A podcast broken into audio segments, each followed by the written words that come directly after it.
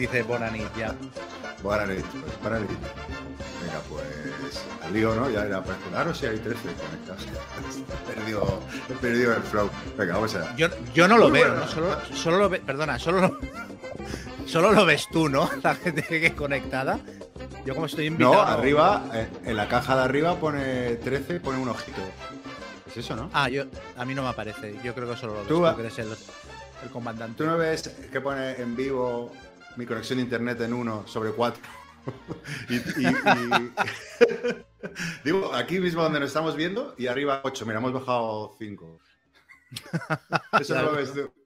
No, no lo veo, no lo veo. Yo cuando estaba haciendo lo de la serpiente con Xavi, me acuerdo que ah, yo también veía la, conexión que iba floja y en cambio él no lo veía. O sea que es posible que solo lo veas tú, los datos. Ah, vale, vale, vale. Bueno, pues siete, dale, bajando más. Eh, bueno, vamos allá. Muy buenas, queridos oyentes. Bienvenidos al episodio número 67 de Qué Rico Mambo, un podcast donde divagamos de juegos de mesa modernos. Yo soy Gaceto y me acompaña, como siempre, mi compañero Chema Paun. Hola, ¿qué tal? ¿Qué pasa, Chema? ¿Qué tal la vuelta, la vuelta al cole? Estamos, ¿eh? Sí, sí, sí, pero además de verdad, ¿eh? Mm, plena vuelta al cole, porque yo no sé cómo has tenido todo el verano lúdico. Yo he jugado muy poco y estoy ahora en septiembre como poniéndome, estoy estudiando para los exámenes. pues mira, eh, em, empezó mal, regular, pero luego, mira, estuve, me fui a trabajar y un poco tienes ahí a, Altea, eh, por Alicante, la provincia de Alicante y, la verdad que, mira, ya aprovecho para dar gracias. Ahí me acogieron el Club de de Altea, eh, pues, eh, bueno, hablé con ellos, oye, ¿puedo ir ahí? Y bueno, pues eh, me salvaron el verano porque gente majísima, tío, me, me recibieron con los brazos abiertos. Encima, justo cambiaron de sede a un local más grande, más chulo ahí en el centro de Altea. Y nada, y todo lo que jugamos, tío, juegazos, me descubrieron ahí el Wonderlands War, tío, ya me, me he hipeado a tope. Me ah, mira, a mí me interesa mucho. Sí, este. muy, chulo. Y otro más, el Star Empire, no el nombre, pero también un antiguo tío de mecánico. Bueno, a ver si, como lo compré, cuando lo juegue, le daré tal. Pero bueno, eso, aprovecho a saludar a. ¿Cuál, ¿El Mate Wallace? ¿El Stagger of Empires? No, no, no, no, es que se parece. No, no, es uno es que me parece que es Star Wars pero no era ese nombre. Empire of Struggles, yo qué sé. Bueno, como lo voy a, me lo he comprado, me lo he comprado, así que ya lo, lo, espero reseñar. Y nada, un saludo a, a, Guille, Felipe y, al Pesino, a José, por, por, acoger un montón de más gente que, bueno, que son muchos. La verdad que da buen rollo, ¿eh? Ir ahí, vas ahí un poco de perchado y, y nada, te recién ahí brazos a todos como uno más, eh, además tener muy buen rollo y muy buena gente. Así que, oye, a toda la gente de la provincia de Alicante les recomiendo que echen un vistazo al Club de eh, en Altea, por si busca gente o si quiere jugar o meter club, que además hay de todo también. ¿Cómo se, ¿Cómo se llama el club? Porque es que se te corta la voz de vez en cuando y las dos veces que lo has dicho no se ha, no se ha oído. Club Dragón de Altea. Dragón, vale. Como el de Madrid. Sí, hay en Madrid otro dragón, ¿no? Sí. Sí, bueno, es el club, el, club más antiguo, ¿no? De España, creo que es, el, el decano y tal, el de, el de Madrid. que estuvimos, ¿no? El de Cuatro Caminos es, ¿no? El de, no sé si. Sí, sí, que estuvimos, muy guargamero. Pero mira, bueno, aquí eh, desde Suiza se conectan por primera vez que nos pillan en el directo. Pues es un milagro que nos hayas pillado. eh, mira, los anunciar eh, mal y tarde en Twitter el día anterior y, cuando ya tenemos el link, es que no somos muy duchos con la tecnología. El link eh, lo compartimos, pero claro, a las 9 y media en punto o a las 9.35, ah, vale, ya estamos conectados, venga, pues comparto este. Tengo que ver cómo y que la gente se entere. Pero bueno, perdonar, somos un poco patanes. Claro, porque hasta que no genere yo la sala, ¿no, Chema? Yo no puedo compartir nada, no puedo compartir. No, claro, no. ¿no? pero lo que, lo que puedes hacer es lo que puedes hacer es dejar la sala generada Ah, Incluso a, una, semana vista y, ya está creada. Yo con lo de las serpientes lo, hacía. Claro, es que la sala la hago cinco, minutos antes. Pero bueno, buenas noches a, todos, a los que estáis en directo. Y claro, yo eso lo, hago cinco minutos antes que el chimpún. Pero claro, yo es que para lo, del, para lo del rol con Xavi, como que eh, preparaba un fondo de pantalla y cargaba PDFs y tal, me lo, me lo dejaba hecho ya uno o dos días antes y ya estaba creada. Es que me da pánico. Siempre imagino que si lo dejo creado, va a estar grabando Entonces me imagino cómo es un live show de mi vida, eh, esta hora en vídeo y lo está viendo todo en YouTube. Como los ensayos. me da auténtico pánico. bueno, bueno, y luego siguiendo un poquito, eh, aparte de esto, luego, bueno, luego me resarcí, me pegó un pedazo de fin de semana, nos acogió Clint de Bislúdica, compré ahí a, su plan veraniego con Carte y con Amarillo eh, del podcast Bislúdica, para que no lo conozca, que será raro, pero puede haber. Y, nada, fuimos a Albacete y bueno, pues lo pasamos en, grande. Clinito ahí, un gran anfitrión, nos, hasta, nos tenía hasta cocina, hasta comida preparada y, nada, de lujo. No salimos de, no conocí ni la calle de Albacete. Bueno, sí, la calle hay un barcito que había ahí eh, cerca de casa que se llama el Cubo de Rubik, que ponían ahí buenas cortezas y buena, buena materia prima. Y también jugamos muchas cositas, a ver si, si ya iré reseñando a lo largo de estas semanas. Pero muy bien, entonces, bueno, por esa parte, pues eso, pero vamos, sí, también la tendencia no ha sido muy, muy, muy, muy jugona, pero por lo menos he tenido mis, mis picos, mis picos. Y tú jugando solitarios, ¿no? Como... Sí, claro, yo me he quedado sin amigos. no, yo lo que pasó es que he estado viajando mucho Madrid-Barcelona, Barcelona-Madrid. Por cierto, me traje un par de juegos que me pediste tú y fue imposible quedar luego. Me traje 1815 y no me acuerdo qué más. Y, eh, luego también. ¿Qué te has traído? ¿Que se me ha quedado bloqueado? Ah, el 1815, aquel napoleónico Ah, vale, vale, eh, El que publicó NAC Games aquí y tal. que es para tres. Pues no, bueno, no manera de quedar para jugarlo. Y luego también eh, hice un viaje sorpresa a Escocia con Keka. La última, la última semana de, bueno, la última quincena de, agosto nos fuimos una semana a Escocia y entonces entre pitos y flautas es que no he parado quieto. Entonces he, jugado muy poco. Lo que sí que he hecho es jugar mucho a rol he montado cuatro o cinco partidas de rol en, los meses de verano, porque ah, tengo una tradición que bueno, es una tradición que la hago desde hace dos años, que es que cada verano cojo un juego de rol que me guste mucho, pero que no lo juegue habitualmente, y entonces monto partidas como maratón, en plan, una partida por semana y quien quiera que se apunte. Partidas autoconclusivas. El año pasado lo hice con Delta Green. Eh, Delta Green es, es, el Vietnam. Que es como chulo en Vietnam, Delta Green. Sí, ese, bueno, es en la actualidad y luego tiene como una variante que se juega en Vietnam. Yo la que he dirigido es, en, la, es en la actualidad. Ese lo, lo, cuando salió lo vi me la atención. Es muy, es muy guapo. Es muy, loco. Juegazo tremendo. Y el año pasado hice tres o cuatro partidas de ese y este año he cogido uno de que se llama Clásicos del Mazmorreo, que es como Dungeons and Dragons, pero a mí me gusta mucho más, con muchas risas y tal. Y también he estado haciendo partidas en una juego amarillo y que la tenemos que acabar, no nos dio tiempo a terminarla y muy, por ahí muy bien. Pero luego tablero, ya te digo, eh, al final acaba jugando, probando solitarios, cosas que tenía muertas por casa y tal, para, para eh, mantenerme un poquito en movimiento. Y también para cuando volviéramos tener algo que reseñar. Sí, sí. Eh, bueno, es lo que hay, poco a poco. Así, exacto. O sea, los solitarios siempre vienen bien porque te dan te dan foto de armario para cuando haya que quedar y no he tiempo de, jugar lo suficiente. Sí. Pero bueno, nada, ya estamos aquí de vuelta con renovadas energías. Y nada, si te parece, comentamos alguna noticia. Eh, yo, quería comentarte. Mira, perdona, me falta. Además, creo que está, está relacionado con, una noticia que iba a, comentarte. Eh, unos amigos de, también de otro club de Madrid me, pedían si podía eh, promocionar el primer torneo de Terraforming Mars en el club séptimo grado. Entonces, eh, a ver, tengo aquí la información. Bueno, pues eso es un torneo en séptimo grado. Quien quiera buscar, que busque séptimo grado club y organizan el 15 del 10, mañana. ¿Ves? Ah, no, el domingo. Dando más. Ah, no, no, perdón, 15 de octubre, 15 de octubre. Ah, es que he visto el día Lo siguiente es que dijeras 15 de agosto. Menos mal que era octubre. Y, nada, bueno, para que le apetezca hacer un torneo en, eso, en un club de Madrid con gente muy maja y, que sea fan de Terraforming, pues eh, ahí lo tiene. Y bueno, hilado con esto, no sé si has visto que, eh, que ahí se publicó. ¿Tú, lo tenías eso también para comentar, esa noticia? Sí, ya, es que ya sé lo que me vas a decir. sí, creo que ha salido una nueva campaña de Terraform Mars, o no sé si es una secuela, eso no me he enterado tanto. Lo que sí me he enterado es, que todas las ilustraciones del juego están hechas por, por IA, ¿no? Sí. Y bueno, pues creo que Han recaudado un millón y pico de dólares, me parece. Es la segunda edición, creo, algo así. Han recaudado un pastizal y van a hacer las ilustraciones con inteligencia artificial. Son unos cutres.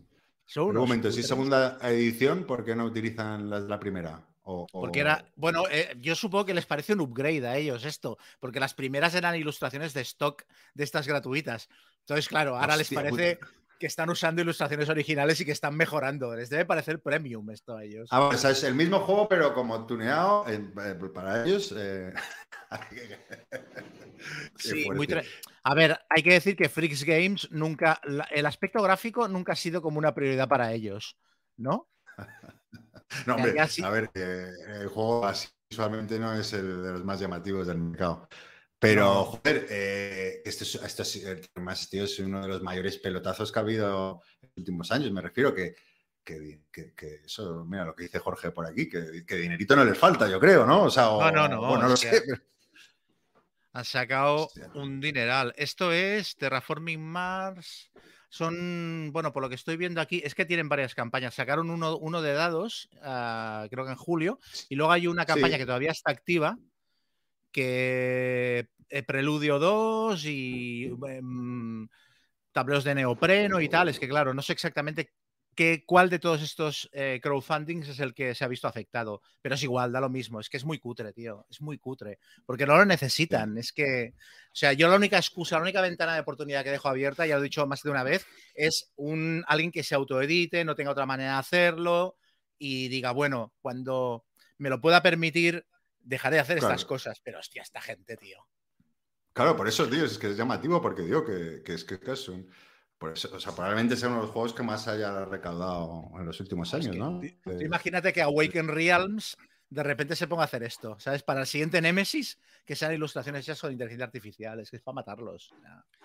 Y luego, claro, bueno, dices ya que un millón recaudado, claro. Bueno, yo creo el problema es un poco eso, que la gente que, no tiene por qué importarle, pero que en el fondo le, da igual. Al final, digo lo, que es eh, las ilustraciones, lo que tiene es el juego, y habrá mucha gente que no entra en el debate, se, la sopla, ¿no? Porque, pero claro, sí que, yo qué sé, sí que, sí que habrá que reflexionar sobre ello, ¿no? Porque, bueno, no sé, o a, gente que a lo mejor eso le da igual el juego, va por él religiosamente, paga su dinero y a lo mejor no le da tanta importancia a este tema, pero... Para que nos dicen que, claro, que el Lamborghini no es barato. también es verdad, también es verdad. Claro, uno, uno cuando vende tanto sube de estatus, entonces tiene que mantener los gastos.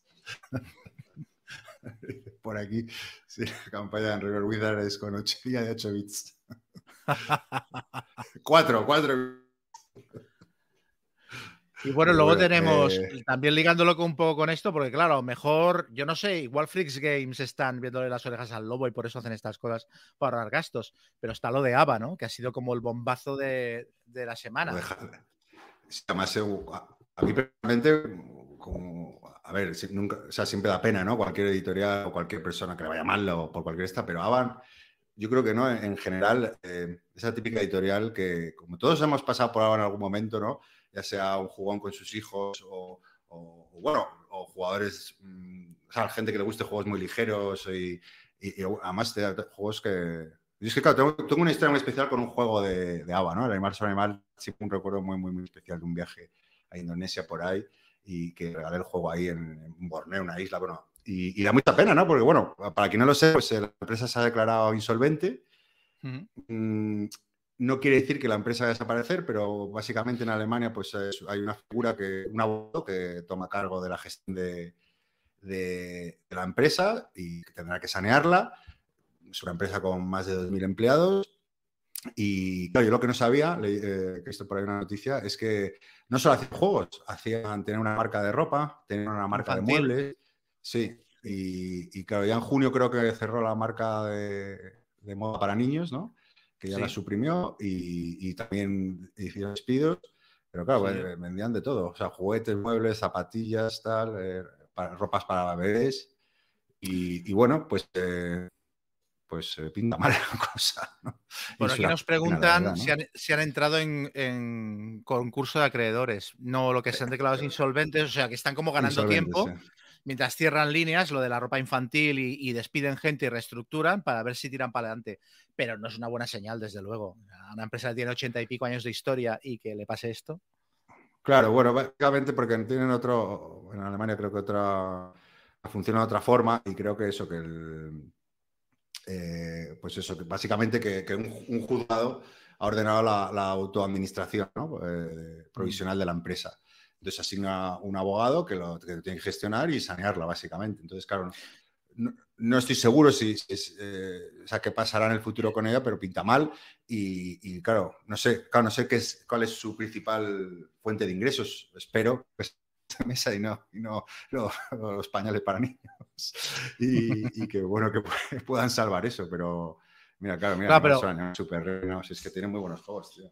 Insolvente significa que de momento les dan permiso para no pagar a los acreedores y tal y seguir operando, ¿no? Supongo. Yo tampoco entiendo mucho de estas cosas, pero es como, es como pedir un aplazamiento de lo que tienen que pagar mm, para tener un poco de oxígeno y coger un poco de músculo y, poder hacer frente a las deudas, ¿no? Exacto. O para cerrar la empresa de la mejor manera posible o para intentar sobrevivir. Bueno, después esa familia araba eh, y, bueno, desde 1938 eh, que, que existe. Sí, sí, sí. O sea, que es una auténtica institución. Y sí, sí, que, un poco bajón, ¿no? Bueno, las orejas al lobo. Es como. Llevamos diciendo mucho tiempo el rollo este de que, uy, cuidado, que la crisis del sector, que los juegos no se venden tanto, no sé cuánto, mm. pero yo creo que este es el susto más gordo que se ha llevado la industria hasta el momento, ¿no? Porque hasta ahora se decía que si una editorial pequeña cerraba, que si se cerraban líneas de juego, que si se reducía el tamaño de las cajas, y se volvían los componentes de cartón y no sé cuántos, que si los Kickstarters ya no recaudaban tanto, pero lo de, lo de Java ya son palabras mayores, ¿no? Sí, sí, sí, claro. Eh, una de las más icónicas ¿no? y más representativas del mundo de los juegos de mesa. Lo que decía, ¿no? Que, al final, no sé, como que tenemos un vínculo con esa editorial. Creo que positivo, ¿no? Porque son juegos, eh, tienen juegos maravillosos y, que no solo has jugado en su momento, sino que, o que sigues jugando, sino eso, que una generación, no sé, como que siempre, ¿no? Como una imagen muy impoluta y muy alemana y, nada, la verdad que es muy sorprendente la noticia, que me dejado un poco a cuadros. Sí, sí, sí. Y bueno, yo tenía otra, no sé, ¿tú tienes alguna más o...?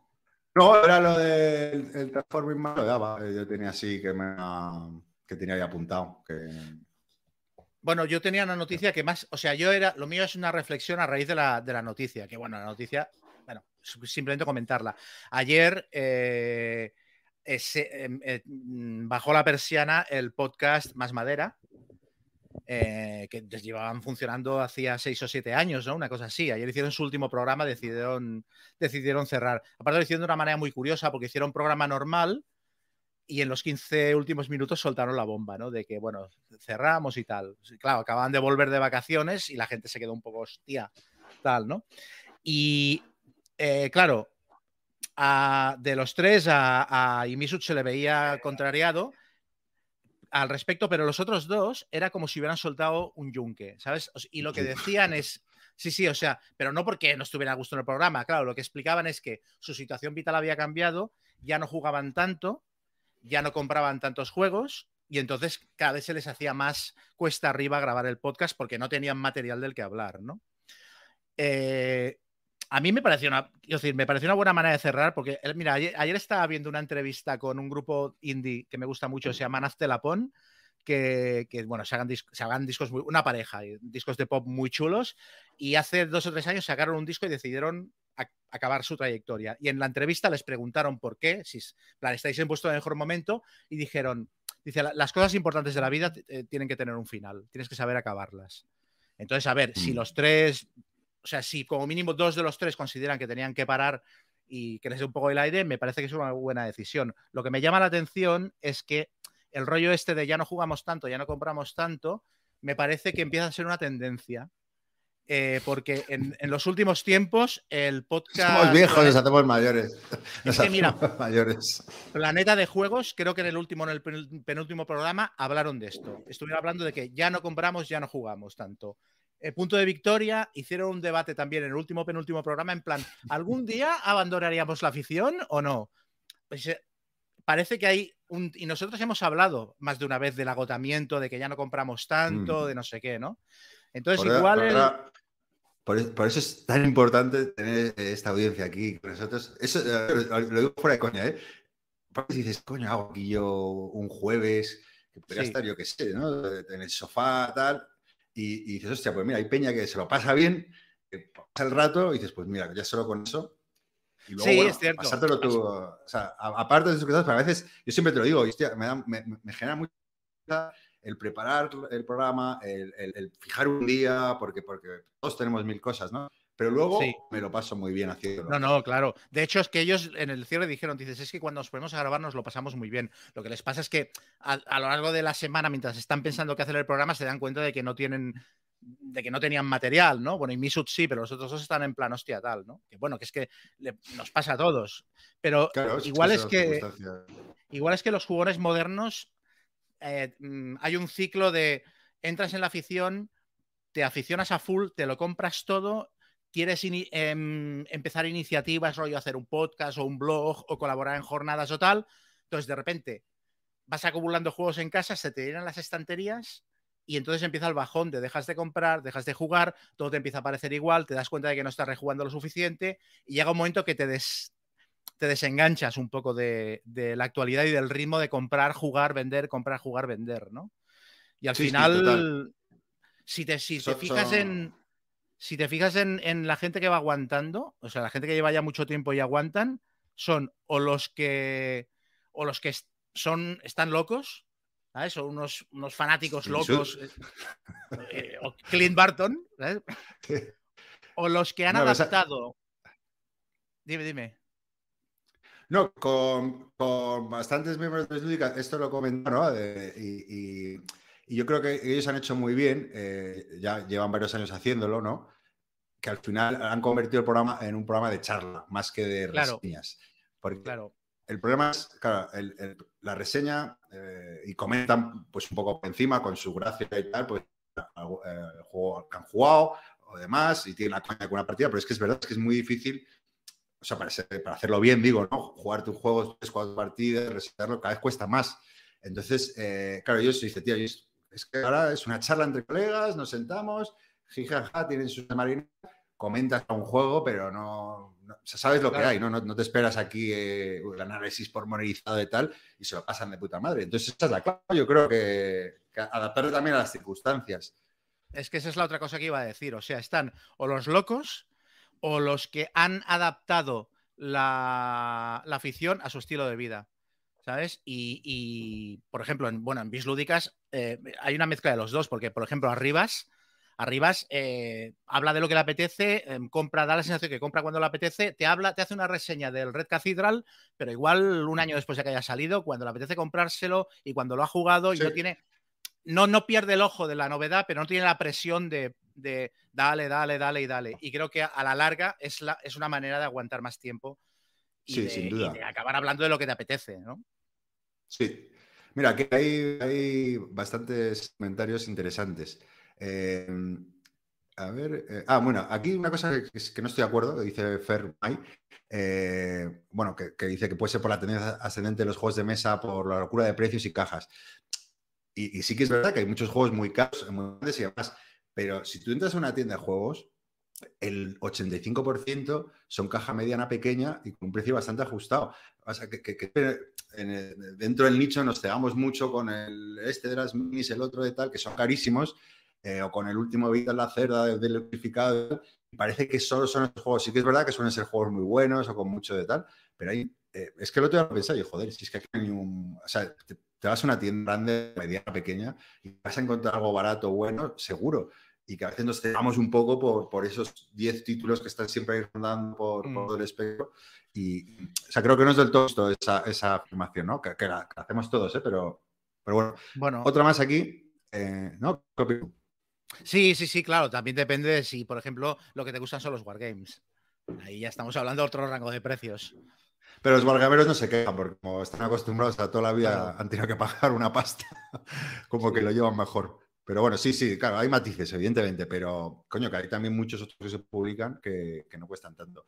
Eh, en vuelta a esto, nos pregunta si, si eh, que no tenemos que disfrutar los oyentes, sino nosotros. Sí, sí, eso es lo que contaba, que, que, a veces se hace un poco pesado el, echarle ganas, el poner, el preparar las cosas un poco, bueno, como, como preparamos nosotros. Pero claro, tienes que haberte, eh, si hablas de la lista de Essen, tienes que haberte mirado la lista de Essen un poco, ¿no? Que mm. tampoco somos un análisis aquí. Eh, no, no, ya, te digo yo que no. Pero claro, luego llegas y te lo pasas muy bien. A mí me pasa, me lo sigo pasando bien, que eso es lo importante. Sí, yo también. yo también. Pero... sí que es verdad, bueno, nosotros también hacemos un poco de trampa, porque. O sea, bueno, también lo hemos hablado este año. Yo me he comprado muchos menos juegos que el año pasado, con lo cual, para jugar novedades me he tenido que buscar la vida. O sea, el otro día engañé a un colega para que se comprara él el Massive Darkness 2 porque yo pensé, uy, 125 euros, anda, quita. Y le dije, oye, tú cómpratelo que te va a gustar. Y digo, así lo juego, ¿no? O que yo, yo qué sé, o, tú, por ejemplo, rascas juegos de editoriales y yo quedo con gente para jugar en su casa su copia y así te mantienes más o menos informado de lo que va saliendo y tienes material para ir reseñando sin tenerte que estar comprando tres juegos a la semana, que es que es inasumible. Dice aquí Manuel que si que pasa ahora mismo, pero que que, cree que es algo cíclico, ¿no? Y pensaba igual, pero es verdad que este verano yo tengo muy pequeña crisis, ¿no? Pero, pero es porque no tengo tiempo para poder jugar y eso te desanima. Entonces, un poco loco y vendí como, como 20 juegos, se vendió. Eh, además, juegos buenos, o sea, que me gustan y tal. Yo, mira, llevo dos años sin jugarlo y eso me, me, tranquilizó un poco. Dije, mira, he liberado, me voy a quedar siempre los que se, hay siempre unos 50 juegos que nunca vendería y me ha liberado un poco. Pero es, yo creo que depende del momento y tal, pero claro, puede llegar un momento en el que, que la vida te hace room y, y, no sacas ese hueco ni para jugar ni para tal. Pero bueno. Sí, sí, sí. Pero bueno, e, entonces yo no sé hasta qué punto esto también tiene que ver con. O sea, si nosotros al fin y al cabo, porque somos personas normales que ah, nos ponemos a hablar una vez al mes y tal, si al final no somos nosotros reflejo de una, de una industria, de una afición en la que cada vez la gente compra y juega menos. ¿Sabes? Porque cada vez ve juegos más fotocopiados y porque también, esto lo, también, ayer lo comentaba con Albert Montes y me decía, dice, en mi círculo de, colegas, lo que está pasando es que hay muchos que me están pidiendo jugar a rol. Y la, y la mm. reflexión que hacíamos sobre esto es porque, claro, ya tienen 35 juegos en su casa, ya tienen cuatro juegos que se parecen al terraforming, no quieren un quinto. Entonces miran donde hay algo nuevo y dicen, hostia, esto del rol igual es diferente y no lo he probado, ¿sabes? Porque ya tienen los estímulos, ya ya los tienen en casa, ya se los han comprado. O sea, yo hoy reseñaré un juego si da tiempo que me, me ha gustado, pero me ha parecido igual que otros 15 que he jugado. Sí, pero también eso ahí hablamos un poco de los, estamos, ¿no?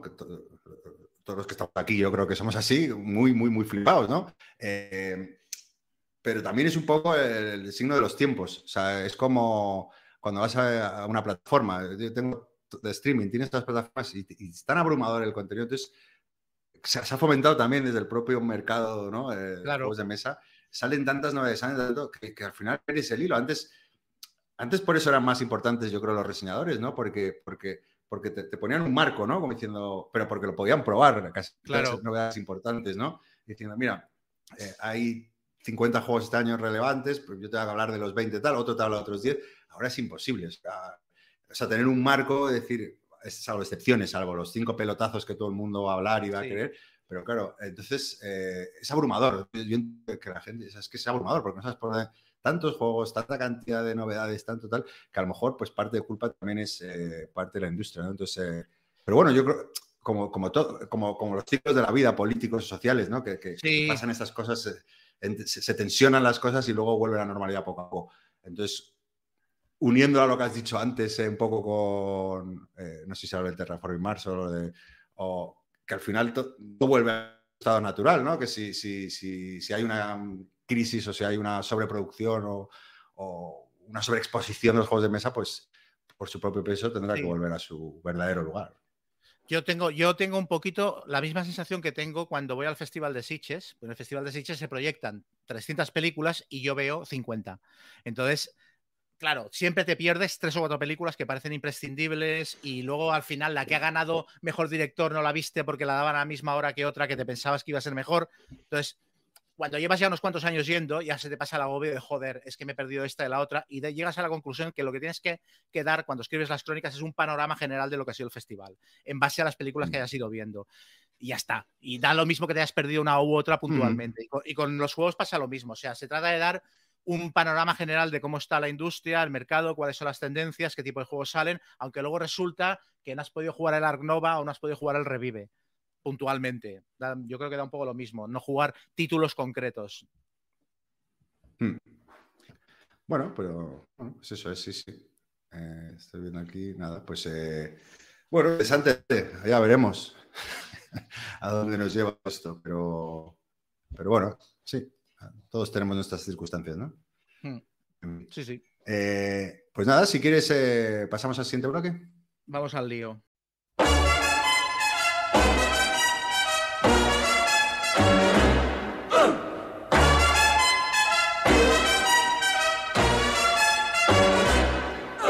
Papa loves mambo. Mama loves mambo. Look at him sway with it, getting so gay with it, shout no lay with it, wow. Bueno, pues eh, hoy teníamos pensado, ya que se acerca la fecha, eh, de hablar de la feria de Essen y entonces eh, hemos hecho los deberes. Como buenos podcasters que seguimos todavía peleando.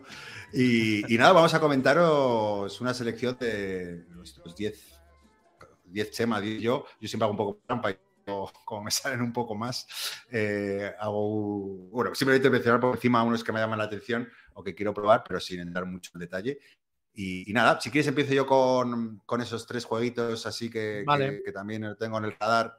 En el fondo tengo más, tengo 53 en esa, ¿no? Que a añadir una, una, lista.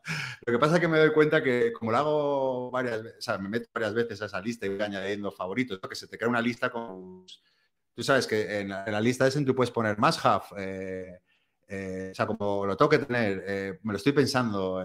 ¿No sabías tú? No, vamos, es primera noticia. ¿Pero esto donde la BGG? Claro, en la misma preview, es un ah, juego, entonces si le das a Seymour, te aparece, te aparece como una pestañita, entonces le puedes poner más have.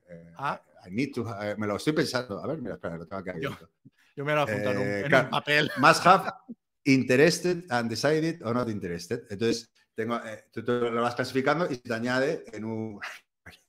se te añade una pestaña arriba en tu preview que pone ver mis títulos guardados. Y bueno, esos títulos guardados hay, mucha potencia, pero hay muchos curiosos que, que, bichear, investigar ahí eh, in situ. Pero bueno, lo que sí que, creo que, eh, que me traeré, o que por lo menos bichar más en profundidad, sería el Sardinia, se, se llama así en inglés, que es una reimplementación del Creta de, Steven Dorra, que es un juego que yo creo que he hablado alguna vez, pero es un juego de mayoría muy, muy chulo, antiguo ya, no sé si 2005, no, no tengo ni idea.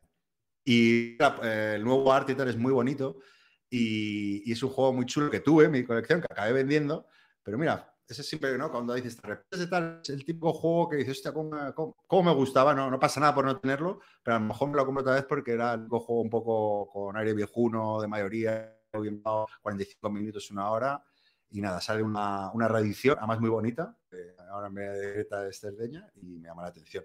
Y luego el otro juego para dos se llama Patterns a Mandala Game, que es, una, es como una secuela de, del Mandala, no si te acuerdas, un juego para dos un poco... Eh, Trevor Benjamin, bastante majete, que también tuve esto, pues bueno, ahora hace una secuela que se llama Patrón, eh, creo que es pendiente, bueno, también me gustaría verle. Y luego tengo aquí uno que lo apunté y no me acuerdo, que yo creo que ese lo vas a tener tú. Así que si lo tienes tú, lo comentas tú. The Same Game, ¿lo tienes? ¿The Same? Same Game como el juego. The Same Game. No, lo vi y, no lo, y no, lo, no lo apunté, pero o sea que dile. Vale, es que es de, es de. No, no, este lo tengo ahí como. No lo tengo en el. Pero de, de, Wolfman Warch, que es mm. eh, el autor de Pócimas y Rebajes y el Wavelength, que nos ha gustado mucho a mí. Es un autor que a mí siempre me interesa lo, lo que hace y, y, creo que es un, es, un, es un party encima de deducción. Y eso me volvió loco. Creo que es el primero que vi, ¿qué tal? Y luego pregunté como editorial y ya lo tiene otra editorial. Entonces me olvidé de él. Pero un piñón. Este es un juego cooperativo con deducción, party. Y es un juego de palabras, creo también. O sea, es un wargame y tiene muy buena pinta. Tiene muy buena pinta. Pero bueno. Venga, cuenta tu, tu número 10. Bueno, yo tengo. No sé si los has ordenado. En... Sí, yo tengo 10, pero también, también ah, tengo 3 que los he dejado fuera, pero menciono el nombre. Son ah, tres bueno, cuéntalos, cuéntalos. Sí, a ver, son. Ah, por cierto, que se, eh, se, te engancha bastante la voz. Lo digo por si puedes, mientras hablo yo, pues aprovechar para, para trastear con algo, a ver si. A ver. ahora iba por cable. Lo mío son tres juegos que me parecen interesantes, pero hay tan poca información que no me fío porque igual luego son un cuadro de comedor y no me molan. Que son tres juegos de ciencia ficción. Uno que se llama Evacuation, que es un Eurogame de la Tierra está a punto de explotar y entonces tienes que evacuar a, la población de la Tierra, a los recursos y tal y cual, a otro planeta mediante naves. Entonces tienes que gestionar que en el otro planeta la vida sea sostenible mientras te vas llevando la gente, los recursos, etcétera, ¿no?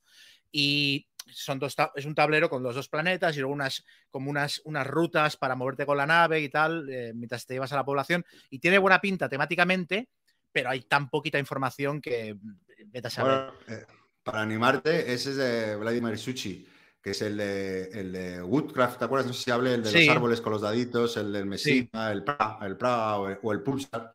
Vamos, que es muy buen diseñador y que siempre tiene ya un euro o suele llevar un euro ahí a, a que suele tener mucha, mucha mucha hype. Tiene buena pinta. A ver, es muy buen diseñador este tío.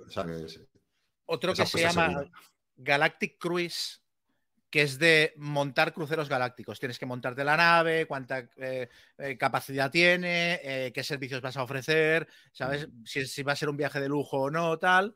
Y bueno, pues también un Eurogame competitivo, que también tiene muy buena pinta. Lo único que se ha visto es la portada del, creo que es de Lian O'Toole, que es muy bonita.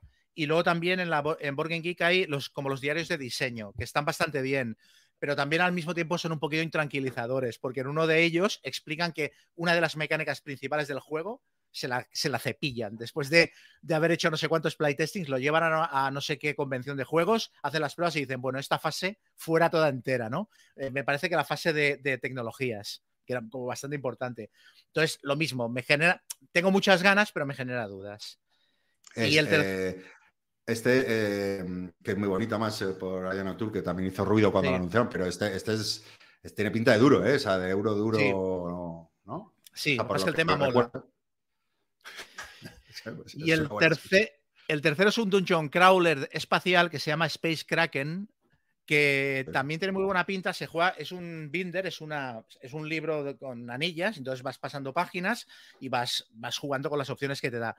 Y tiene, pues yo qué sé, recuadritos pequeños para cuando hay combates y con lápiz vas marcando dónde se mueven tus unidades y, las, y los monstruos enemigos y toda la pesca. Tiene muy buena pinta, pero al mismo tiempo tiene páginas de gestión del turno que parecen, parece que estés haciendo la declaración de la renta. O sea, tiene, o sea, pero son columnas y columnas y columnas como un Excel, donde tienes que marcar mil opciones y tal. Entonces, claro, si va a ser un juego de gestión súper dura, yo me cansaré con solo mirarlo en la tienda. Entonces, una vez más, un juego que tiene muy buena pinta porque un Dungeon Crawler, rollo Space Opera de investigación en el espacio profundo, pues puede estar muy guapo, pero claro, cuidado, que es que luego igual es, te explota la cabeza.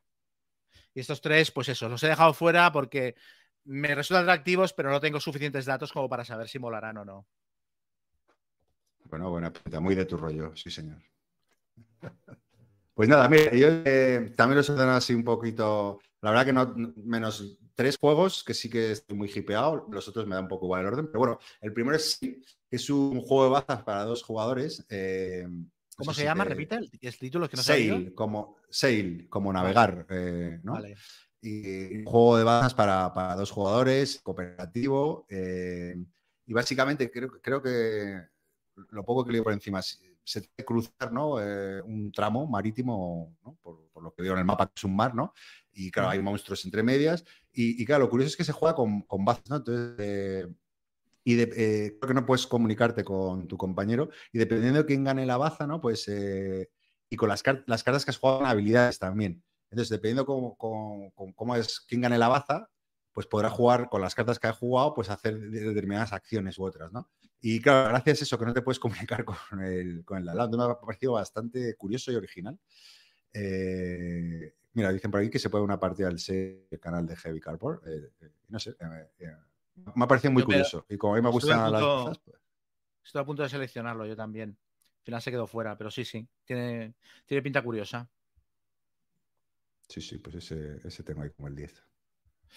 Pues yo como el 10 tengo Freaky Frogs from Outer Space.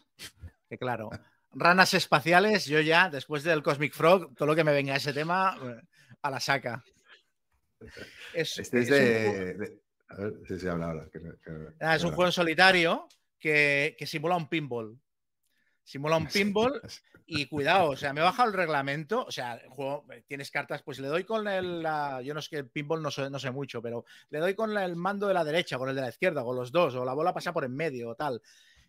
Pero cuidado, tiene 28 páginas de reglas, ¿eh? O sea, reglamento pequeñito, de, de, juego de caja pequeña, pero 28 páginas, ¿eh? O sea, que tiene pinta de que va a ser una cosa elaborada.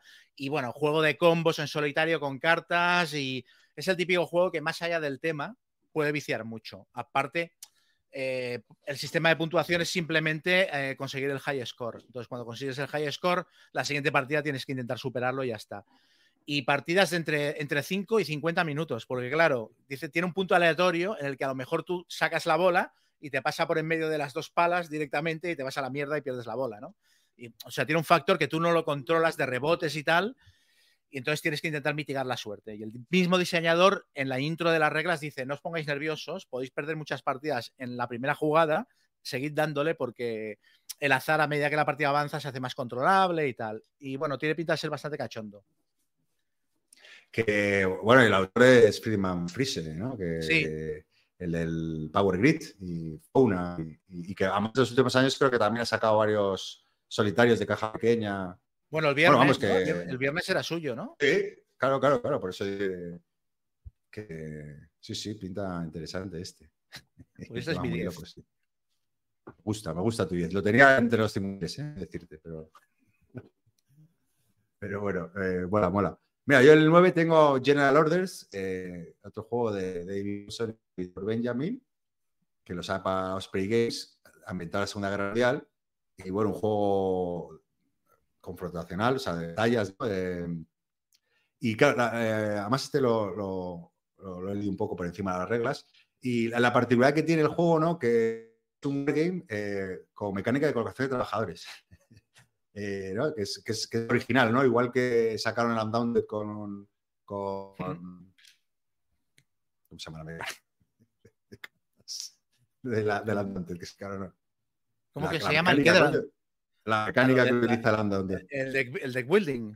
El deck building, coño, que no me salía la palabra. Pues igual, ¿no? Que, fue bastante rompedor e innovador, pues ahora sacan un juego dos jugadores eh, con mecánica de colocación de trabajadores. Y, bueno, lo típico, ¿no? De tener que controlar un hexágono, eh, tienes que moverte, de activar artillería, tienes aviones, tienes bomba. Eh, y bueno, con los autores que hay detrás, la verdad que, que, que, lo, tenía, como lo anunciaron hace tiempo, lo tenía bastante seguro dentro de mi top 10 y con muchas ganas de probarlo. Que lo que no sé si, llega a tiempo, ¿no? General Orders. Yo tengo uno parecido y digo que no nos hayamos puesto el mismo, ¿no? No me suena este, no, no sé si se me ha pasado por alto. Bueno, sí, la, la portada a la vez también no, no es muy llamativa, pero, es un juego pequeño, caja pequeña, sí, pero para los jugadores. Un poco la idea del Undaunted, eh, que también sacó Osprey, pero, pero bueno, con otra mecánica y, parece bastante original, ¿no? Por lo menos le da una vuelta y además con ese rollito de partidas de media hora, 45 minutos. Eh, dice alguien que me corte, ah, pero, es... Sí, te cortas, te, de vez en cuando. Es, táctico, ¿no? Sí, sí, total. Sí, vale, vale. el, que yo tengo es, es, absolutamente estratégico, no, no, es el mismo. Estela, ¿no? Sí. Pues eso, General Orders. Pues yo en el número 9 tengo un juego del que hay muy poca información, pero la información que encontré está muy bien, que se llama Genpei, que es un juego de, de, de, building también, de construcción de mazos. Aquí, ¿Cómo se escribe eso para, ver? Con G, como suena, Genpei, con N y con I latina al final. Ah. Este, el, en el canal de Rado, vi una tía que hacía una, ah, review bastante extensa, que no sé si será la pareja de él o... Porque yo en el canal de Rado solo le había visto a él hacer reseñas, no sabía que había más. No, tiene, tiene ya más colaboradores, eh, tiene bastantes ah. colaboradores ahora. Sí, ahora como es un poco la tendencia ¿no? de, los canales de YouTube, que pues por eso mismo que contamos, que no llega a todo y, pues eso, ah, en el canal de Rado hay una. Eh, esta tía hace una, hace un, bueno, un walkthrough bastante extenso de cómo se juega y me pareció interesante. Es un juego de, mayorías y tal, en el que, bueno, hay como un, es un Japón eh, mitológico en el que llevas personajes eh, antropomórficos con cabeza de animal y tal, vestidos de samurái y estas cosas. Y entonces hay como cinco grandes casas y, y gana el primer jugador que controle la mayoría de ellas. Entonces, para controlar las cinco grandes casas, tú te vas creando un mazo y vas jugando las cartas. Y cada vez que juegas una carta, la carta que juegas afecta a una de las cinco grandes casas y entonces cada casa tiene una especie de rondel de acciones que van girando y cuando juegas la carta mueves la ficha y entonces puedes hacer una de las acciones que quedan a un lado y a otro de la ficha, pero la ficha como se va desplazando, las acciones disponibles en cada casa van cambiando. Entonces tienes que gestionar eso, en plan, qué acción te interesa, colocar la ficha donde quieras para cuando te vuelva a tocar poder jugar esa acción y luego aparte irte construyendo el mazo, que una de las cosas que a, la reseñadora le llamó la atención es que a diferencia de muchos otros juegos de construcción de mazo, que empiezas con un, con un mazo básico de 10 o 12 cartas, que a mitad de partida incluso te molestan y tienes tendencia a quitártelas, aquí empiezas con dos cartas en el mazo solo. O sea que el mazo, a medida que avanza la partida, te lo harás exactamente como tú quieras, ¿no? Porque no tendrás broza. Empiezas con dos cartas solo, casi sin, sin material. Y entre eso, que me pareció muy curiosa las mecánicas y que el juego gráficamente me pareció muy bonito, pues. Muy bonito aparte cajita pequeña, no, me pareció muy cuco y no sé, me pareció también diferente. Y eso, también lo he puesto en el 10 porque eso, hay poca información sobre él todavía, pero bueno. Bueno, yo este te la podré dar de primera, de primera porque es un, juego español, es de Invedars, que es una editorial eh, de Cataluña, y compartimos mismo stand. Entonces, eh, voy a al lado. Eh, es una editorial pequeñita de, Barcelona que, que, hace juegos muy bonitos, tiene un arte muy bonito y que, pues mira, me alegro porque, porque tiene muy buena pinta y porque merece ser más conocido. Sí, me, llamó, mucho la atención. Pues, mira, yo ahora tengo uno que es el que menos información tengo, eh, que se llama Swap. Eh, que es un, hay poquísima información, una línea la BGG, he intentado buscar, pero no tiene nada. Es un juego eh, eh, táctico opción, ¿no? Creo, eh, que pone de 2 a 4 jugadores, aunque dice que mejor dos. Y básicamente es un tablero con 66 dados de diferentes colores y lo que hay que hacer con diferentes combinaciones de dados y, el que mejor combinación haga será el ganador. Pero claro, yo he visto ahí actos, dados, combinaciones y, me ha llamado bastante la atención. O sea, no sé por qué tengo un hype con este juego y no, no hay nada de información. Pero, pero va a ser una de mis compras ahí directas, Estos juegos raros así, pero no sé, puede estar bien, puede estar bien. Ya, bueno, es que muchas veces nos gusta la portada o, claro, es que... Es que esto es un... Sí, sí, sí, esto es una lotería total. Es un ejercicio de cuñadismo. Pero bueno. Pues yo en el 9 tengo un juego que de hecho es un juego que Mm, me da un poco de pereza, pero pienso, es que debe ser bueno, porque he leído, he leído opiniones muy positivas. Se llama Werewood Manor. Y es un juego cooperativo. Sí, Werewood Manor. El diseñador es ah, Mike Casey. Y bueno, es un juego cooperativo en el que los jugadores son una serie de personajes que están en una mansión durante una noche y tienen que aguantar el ataque de monstruos y fantasmas y criaturas de pesadilla que hay en la mansión, ¿no? Entonces, no sé exactamente cómo funciona, pero se ve que tiene, un, rondel de acciones en, medio del tablero que va girando y va potenciando ciertas acciones y dicen que esa mecánica es la hostia. O sea, he visto varias reseñas donde se hacen el, con el juego. Tiene un look aparte como gótico, medio humorístico y tal, que tampoco me acaba de convencer. O sea, objetivamente está muy bien ilustrado y la presentación es muy chula. Es, una cosa personal, que no es un look que me vuelva loco, pero lo ponen tan, tan, tan bien que digo, bueno, es que habrá que estar pendiente de este juego, porque igual es el cooperativo del año, ¿sabes? O sea, duración, rollo, rollo Ghost Stories y tal, por lo que parece. Y no sé. No, no, es que no, no he sabido en buscador. Entonces no, no. War Manor, o como. Eh, no, Weirwood Manor. Como Weird de raro y Wood de madera. Ah, de raro, vale, vale, vale, Tenemos aquí, mientras tanto te comento, tenemos aquí a. a Fermeir que dice, dice los, los microcortes de Gaceto es posible que sea por otra aplicación que tengas abierta y que haga que, revises procesos. a, ver, a ver, estos oyentes que siempre nos ayudan. Tengo, tengo, tengo el cable conectado del wifi, pero también el, quito el wifi, o sea, tengo el cable y eh, si quito el wifi a lo mejor está solo por el cable o no sé, no sé cómo estás viendo. me, explico, que, yo tengo el wifi conectado y el, eh, el cable Ethernet a la pared. Entonces, no sé si a lo mejor, pero vamos, típico que le doy a quitar wifi y a la mierda el, directo. Sí. bueno, que nuestros, nuestros oyentes técnicos nos, nos aporten soluciones. Y luego Diego, Centeno, por cierto, dice, dice que Diego Centeno dice que se ha pillado el Awful Green Things, que salió una copia en tesoros de la marca, la vi, la vi. Me parece gran compra. Ah, mira. Que digo que el, que acabas de mencionar pone 2024, o sea, a lo mejor es solo demo. Pero la verdad es que el juego. Pero, pero ha habido ya reseñadores así de postín, eh, de Hungry Gamer, que ya lo, han reseñado, ¿eh? Ya les han llegado copias. de hecho, creo que de Hungry Gamer comentaba que el prototipo era de mucha calidad y tal, o sea que. No sé, ya te digo, este es como, lo he puesto como a mi pesar, o sea, es un juego que lo vi, bien look y tal, y pensé, hostia, un poco de pereza y tal. Eh, pero es que lo ponen tan, tan, tan bien que creo que habrá que estar eh, atentos. Damos muchos cooperativos, ¿eh? Peso 3,60 sobre 5, o sea, que es un juego que no, es un juego facilón, ¿eh? Bastante vistoso, cartas. Me, encanta, me encanta conocer tu lista porque, porque claro, no, no, como tenemos gustos tan diferentes, no, sí, sí, son... pero la verdad me mola el juego.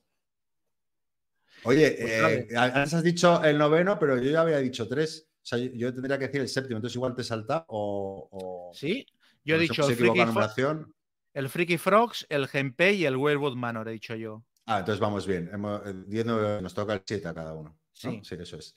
Pues mira, yo ahora un juego español que es el 1900 Melies, que es eh, eh, un juego de Looping Games de la serie 1900, esta que hacen con cajita pequeña, petada de componentes a un precio inigualable.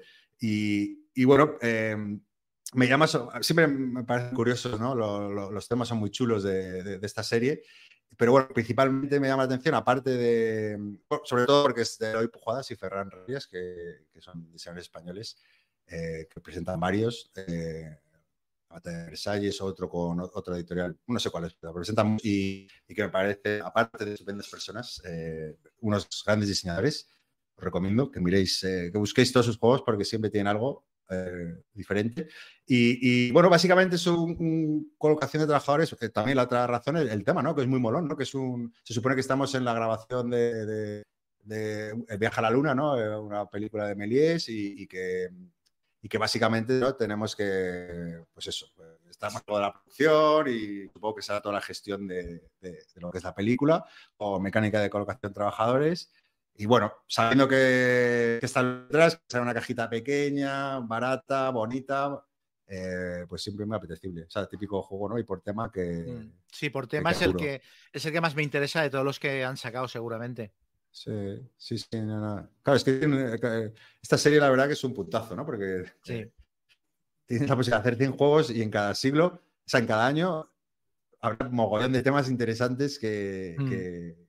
Entonces, de cara al diseñador, ¿no? O sea, a ver, eh, vamos a presentar algún juego a Lupina, a ver ¿qué, pasó en 1913, revisemos hechos históricos, ¿no? ¿Qué podemos presentar original y tal, ¿no? O sea, digo que, da juego, ¿no? la serie. Mm. Da bastante juego. Y, nada, este, este a ti, con lo que te gusta el cine, no lo tienes mm, es que una, una, cosa que me ha pasado al hacer la lista es que el año pasado me acuerdo que metí muchos juegos que me dijiste, Jolly, tú, no, pero esto ya ha salido, no sé qué, tal. Y entonces hay algunos que los he dejado fuera por miedo de, hostia, pero esto ya estará a la venta o no, ¿sabes? Porque a mí eso me produce mucha confusión. O sea, hay juegos que están en la lista de Essen que en realidad están en las tiendas ya. Ah, ya, porque claro, sí, claro, es que a veces, eh, claro, presentan en ese, pero a lo mejor ya o publicado antes, o meses antes, o semanas antes. Pero bueno, eso no, no pasa nada. Fuera. Pero bueno, al final es lo que decíamos, hay tantos que no todo sabe o está atento de cuál está en la tienda, tal. Al final, no, con que hayan salido, hombre, si ha salido en enero, pues igual ya el juego como que un poco ya, eh, vamos, que todo el mundo sabe de qué va o, lo tiene el radar, pero bueno, no me parece mal si antes.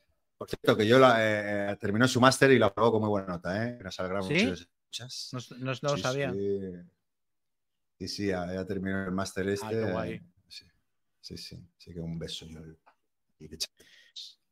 No sé, eh, mira, yo hubiera sido buena para alentar el debate de, la crisis de los juegos de mesa, ¿no? Yo creo que sí, se lo tomará con más filosofía de, disfrutar y, Sí, es que yo no lo, he pensado, ¿eh? pero he pensado, bueno, no, no, lo digas. Pero es cierto que yo creo que ella también hubo un momento en el que dijo, voy a parar y voy a jugar a lo que me apetezca y voy a comprar lo que me apetezca. Y creo que ha recuperado un poquito el oxígeno, de, el flow de decir, bueno, pues me estoy aquí dos semanas jugando a mis juegos de la guerra civil americana que solo me interesan a mí y, ya está.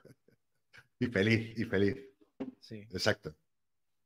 Venga, ¿qué tienes tú en el 7? Pues mira, eh, mi número 7, yo estoy seguro, a ver, igual me equivoco, yo, yo creo que tú lo tendrás en tu top 3. se llama Sky Team. Está, está. bueno, pues a ver, ya lo, ya lo comentarás tú, entonces habla tú del, porque lo tienes más arriba, le habrás cogido más cariño. Yo lo único que diré es, a ver, es un juego de gestión de un aeropuerto. Cuenta un poco... cooperativo entre dos jugadores, asimétrico, que no sé exactamente el asimétrico cómo será, pero tienes que gestionar los aterrizajes y despegues de un aeropuerto combinándote con el otro jugador. No, ya lo comentamos si quieres. Eh, la asimetría que uno es otro y otro, otro. Entonces, eh, bueno, que uno tiene unas acciones y otro otras. Uno tiene y, tienen también, supongo que vendrá por ahí, otros tienen acciones comunes. Entonces, supongo que, claro, los dos tienen acciones comunes que pueden hacer el uno o el otro. El piloto tiene unas acciones que solo puede hacer él y el copiloto tiene unas acciones que solo puede hacer él. Entonces, lanzan dados y sin hablar, cada uno tiene que asignar en su turno qué quiere hacer. Entonces, equilibrar eh, el equilibrio del avión o si te estás acercando al aeropuerto, quitar otra, eliminar aviones, hablar con la torre control, porque mm. hay otros aviones volando y te puedes estrellar. O cuando vayas a aterrizar, bajar el tren de aterrizaje. Eh, entonces, eh, la verdad, yo sí, no, me dijiste, creo que me dijiste que había unos amigos tuyos en Gencon y lo primero que te dije, por favor, que me traigan el Skype. Sí, pero agotado. Estoy hipeado, ¿no? Agotado. Eh, agotado. Sí, y aparte, sí, dime. No, no, que cajita pequeña. También me llamó la atención cuando estuve investigando y pensaba que sería un cajote y no, no. No, no, formato así pequeño y, bueno, que lo anuncie la editorial en cuestión, pero sale en español. Y, me consta que para Navidades, o sea, que si alguien está muy ansioso o no lo consigue en ese o lo que sea, pues que sea español, así que guay. Pero vamos, eh, eh, un pintón, tío. Sobre todo original, ¿no? Esa tensión, que sea cooperativo de la gestión. Por cierto, llevamos varios juegos cooperativos de, sin no poder comunicarte. sí. Sí, la nueva tendencia, a lo mejor estamos... A ver, este también tiene unas críticas brutales, la gente que ha podido probar mm. el proto y estas cosas. A mí lo único que me genera, no, no, a ver, no me genera dudas. El motivo por el cual no le he puesto más salto es porque duración 15 minutos. Y a mí los cooperativos a los jugadores me gustan mucho, pero me gusta que duren un poco más. Entonces, lo de los 15 minutos es lo que me tiene un poquito en plan, hostia, igual se me queda corto, ¿sabes? Ya, Luego creo que tiene, bueno, no sé si tiene dos tableros, pero creo que tiene diferentes aeropuertos. Entonces supongo que eso, no lo sé muy pero creo haber leído que, a lo mejor hay diferentes escenarios y tal, entonces a lo mejor ahí se va endureciendo la cosa. Pero, pero sí, es verdad que pone como demasiado corto, juego de tal minutos. Y dices, hostia, hmm. parece más un party que. Luego a mí me gusta mucho el ya lo sabes, que yo soy un, ¿no? Pero que el tema me parece muy original, o sea, que no... Eh, hay muchos juegos de aviones, pero wargames o tal, pero al final, coño, de un piloto de avión comercial y tal, no, no, hay tantos. Me, gusta, me gusta el tema mucho. Sí. Sí, sí, sí. Pues ese es mi 7. Muy bien, muy bien. Ese es el 2, si no me equivoco. Así que ya, ya está comentado. Eh, bueno, el 6 tengo uno que, que tú sabes que los juegos de carreras. Y, bueno, este es un, tipo de juego de carreras, se llama el Footprints.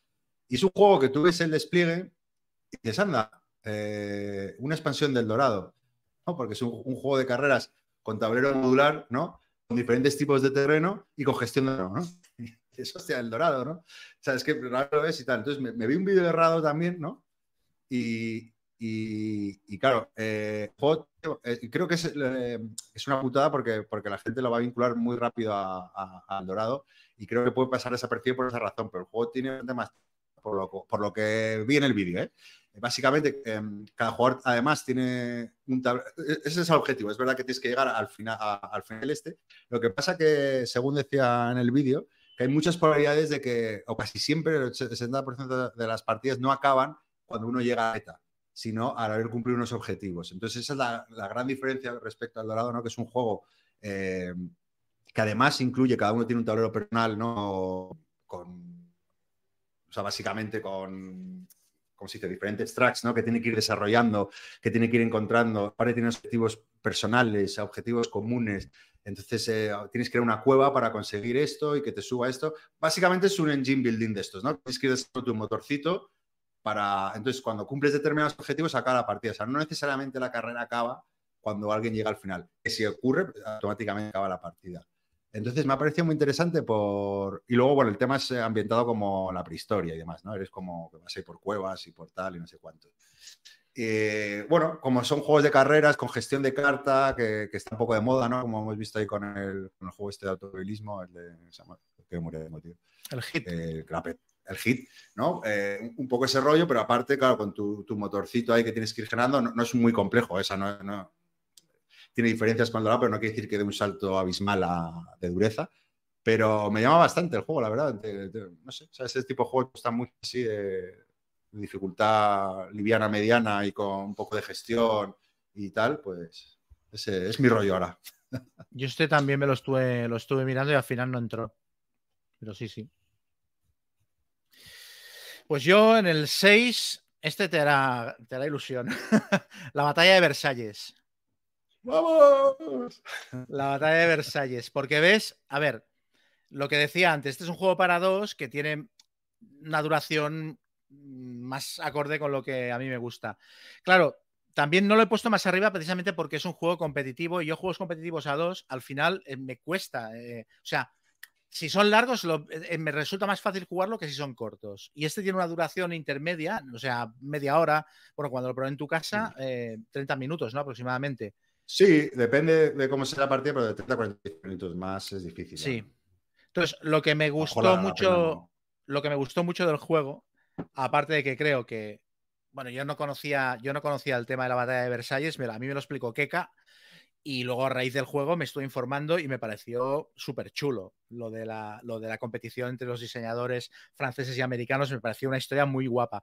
Y creo que el juego la refleja de coña, pero lo que me gustó es que en realidad es un juego súper agresivo. Es un juego a dos con, con hostias todo el rato. Para, intentarle comerle la tostada al otro. O sea, ¿sabes? Joderle la, estructura de cartas y, y o sea, cada, no, no, no es aquello acumular acciones para pegarle una hostia, no estás todo el rato intentando putearle. Entonces, me parece que tiene mucha gracia. Que, o sea, las partidas salen muy divertidas porque eres un cabrón todo el rato, ¿no? No estás aquí jodiendo y no sé qué y tal. Entonces, nada, pues me parece que es un, me parece un productazo. Me parece bonito, me parece barato y me parece que es, no sé si será el mejor juego que habéis sacado o que vais a sacar, pero... A ver, eh, eh, para que no sepas, eh, lo saca Sarah Pepper, que es la editorial en la que, estoy, que trabajo, y, por eso yo, yo ningún que sacamos para, para no. Pero ya que ha sacado el tema. Eh, pero yo sé el, juego de. No, no, es mejor porque, porque bueno, por suerte tenemos juegos chulos, algunos de ellos por lo menos, pero sin duda yo es el juego que más orgulloso estoy, ¿no? por, todo el peso, ¿no? El, comentabas ahí, eh, dices, joder, es que es un juego que, hay, que hay muchas putadas y tal. Pero claro, si, tú, si, si te lees la historia de lo eh, así muy, resumidamente, eso es una batalla que ocurrió en 1973 entre, en Versalles. Versalles estaba en decadencia absoluta. El comisario de, Versalles se reunió con una publicista americana y dijo, oye, ¿qué puedo hacer? Porque necesitamos dinero para, para rehabilitar Versalles, ¿no?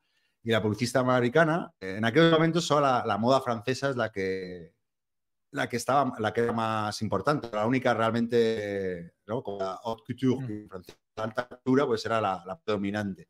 Entonces esta tía dijo, hostia, esto es una oportunidad para poner en el radar a, a los diseñadores americanos, ¿no? Dijo, ¿por qué hacemos una batalla? Invitamos a famosos, a toda la sociedad, alta sociedad francesa, a yo qué sé, y hacemos una, organizamos una batalla contra cinco, tú traes cinco diseñadores franceses, Yves Saint Laurent, eh, bueno, toda la creme de la creme, y yo cinco americanos que en ese momento nadie los conocía, ¿no? Y, bueno, es un poco lo que, lo que el, juego cuenta. Lo que pasa es que lo que muchas, luego muchas cartas que, te cuentan eso también, que es que fue putada tras putada. Los franceses, por ejemplo, eh, ensayaban antes de la esta y, por todo el día y les dejaban, bueno, ya hemos terminado a las 10 de la noche. No tenían calefacción los americanos. Les daban una, una, sala para prepararse con goteras. Eh, Jugaban en casa.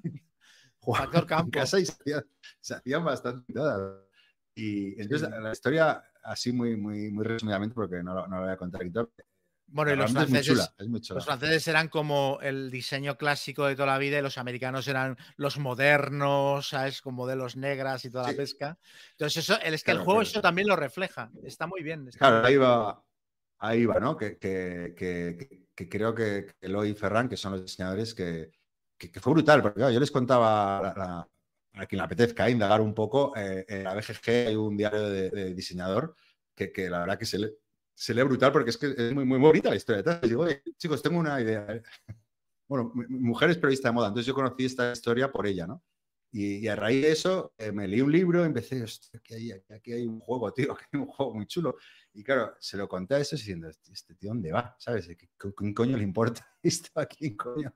Y eh, el proceso, todo ese proceso que fue desde hace año, año y medio hasta, hasta verlo esto, y, y, el juego que han hecho y lo bien diseñado que está y lo, bueno, es que yo no puedo hablar objetivamente, pero bueno, hoy, mira, hoy, mismo eh, ha publicado una reseña Space que es un blog que nos gusta mucho a Chema y a mí, y, quien lo quiera leer, eh, pero vamos, le ha puesto un 9 sobre 10, y, bueno, para que no se me note tanto los colores, quien quiera que lo lea o por lo menos que le eche un vistazo. No, pero a ver, que yo no, que yo sí, que, el juego me gusta genuinamente, si no, no lo, no lo hubiera metido en la lista. O sea, a mí me parece, a mí me gustó mucho, me gustó mucho.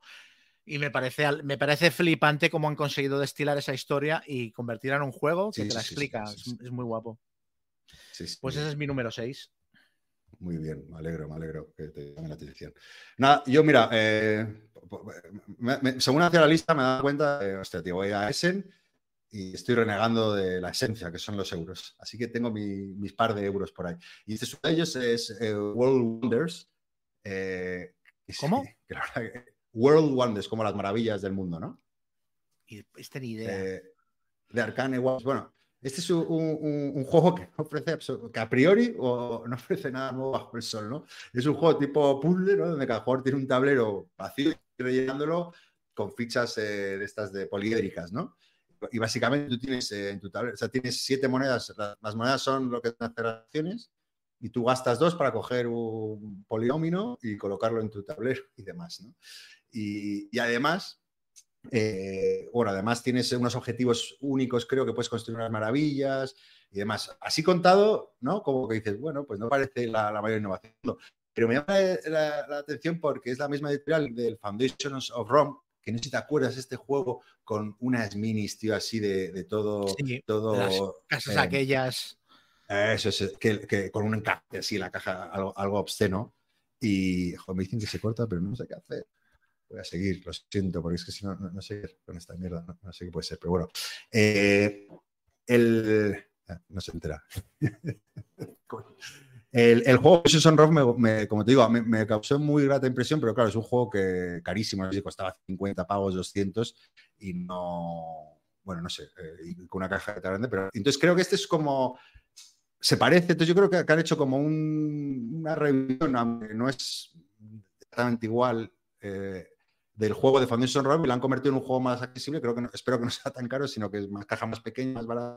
Y luego también he de confesarte una cosa, tío, que eh, aunque puede estar muy manido, tío, para mí el tema de las maravillas de, que me, sigue resultando evocador, tío. El Machu Picchu, eh, la torre de no sé qué. Me encanta, tío. más manido y rancio que hay, tío, pero me la siguen colando. Me gusta, me gusta.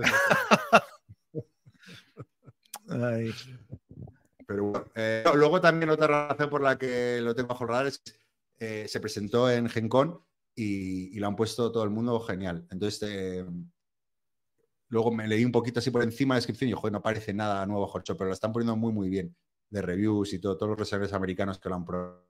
entonces, también esa es otra razón por la que me llama la atención. A ver, me quito el wifi. ¿Quito el wifi a ver o qué? Bueno, quita, si, si no, pues empezamos otro. Eh, no se perderá lo grabado, ¿no? Bueno, a ver, yo voy a quitar el wifi. Que... Ah, bueno, es verdad que tengo. A ver, bueno.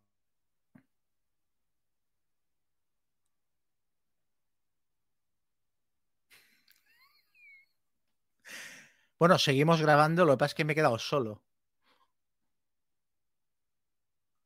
me, oís vosotros? Estoy ahí.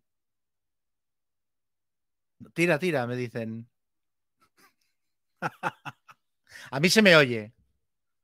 Oye, pues eh, nos hemos quedado, eh, nos hemos quedado súper a gusto, ¿no? a mí se me oye bien y Gaceto no está. Bueno, tenía que hacerme la de cada programa, la de pirarse, pero esta, esta vez ya la lleva a otro nivel. Eh, bueno, pues nada, voy a seguir yo con lo mío. Mi número 5, mientras él vuelve, mi número 5, hostia, ahora me he quedado yo solo, pero absolutamente. Adiós wifi, adiós gaceto, pero total, ¿eh? Ninja Moment a por hielos. Sí, sí, pero a por hielos a otra dimensión. Tremendo. Ah, le, voy a preguntar. Ah, espera, ya está volviendo. Vale. ¿Tú seguías conectado? Yo seguía conectado, estaba a punto de decir mi número 5. O sea.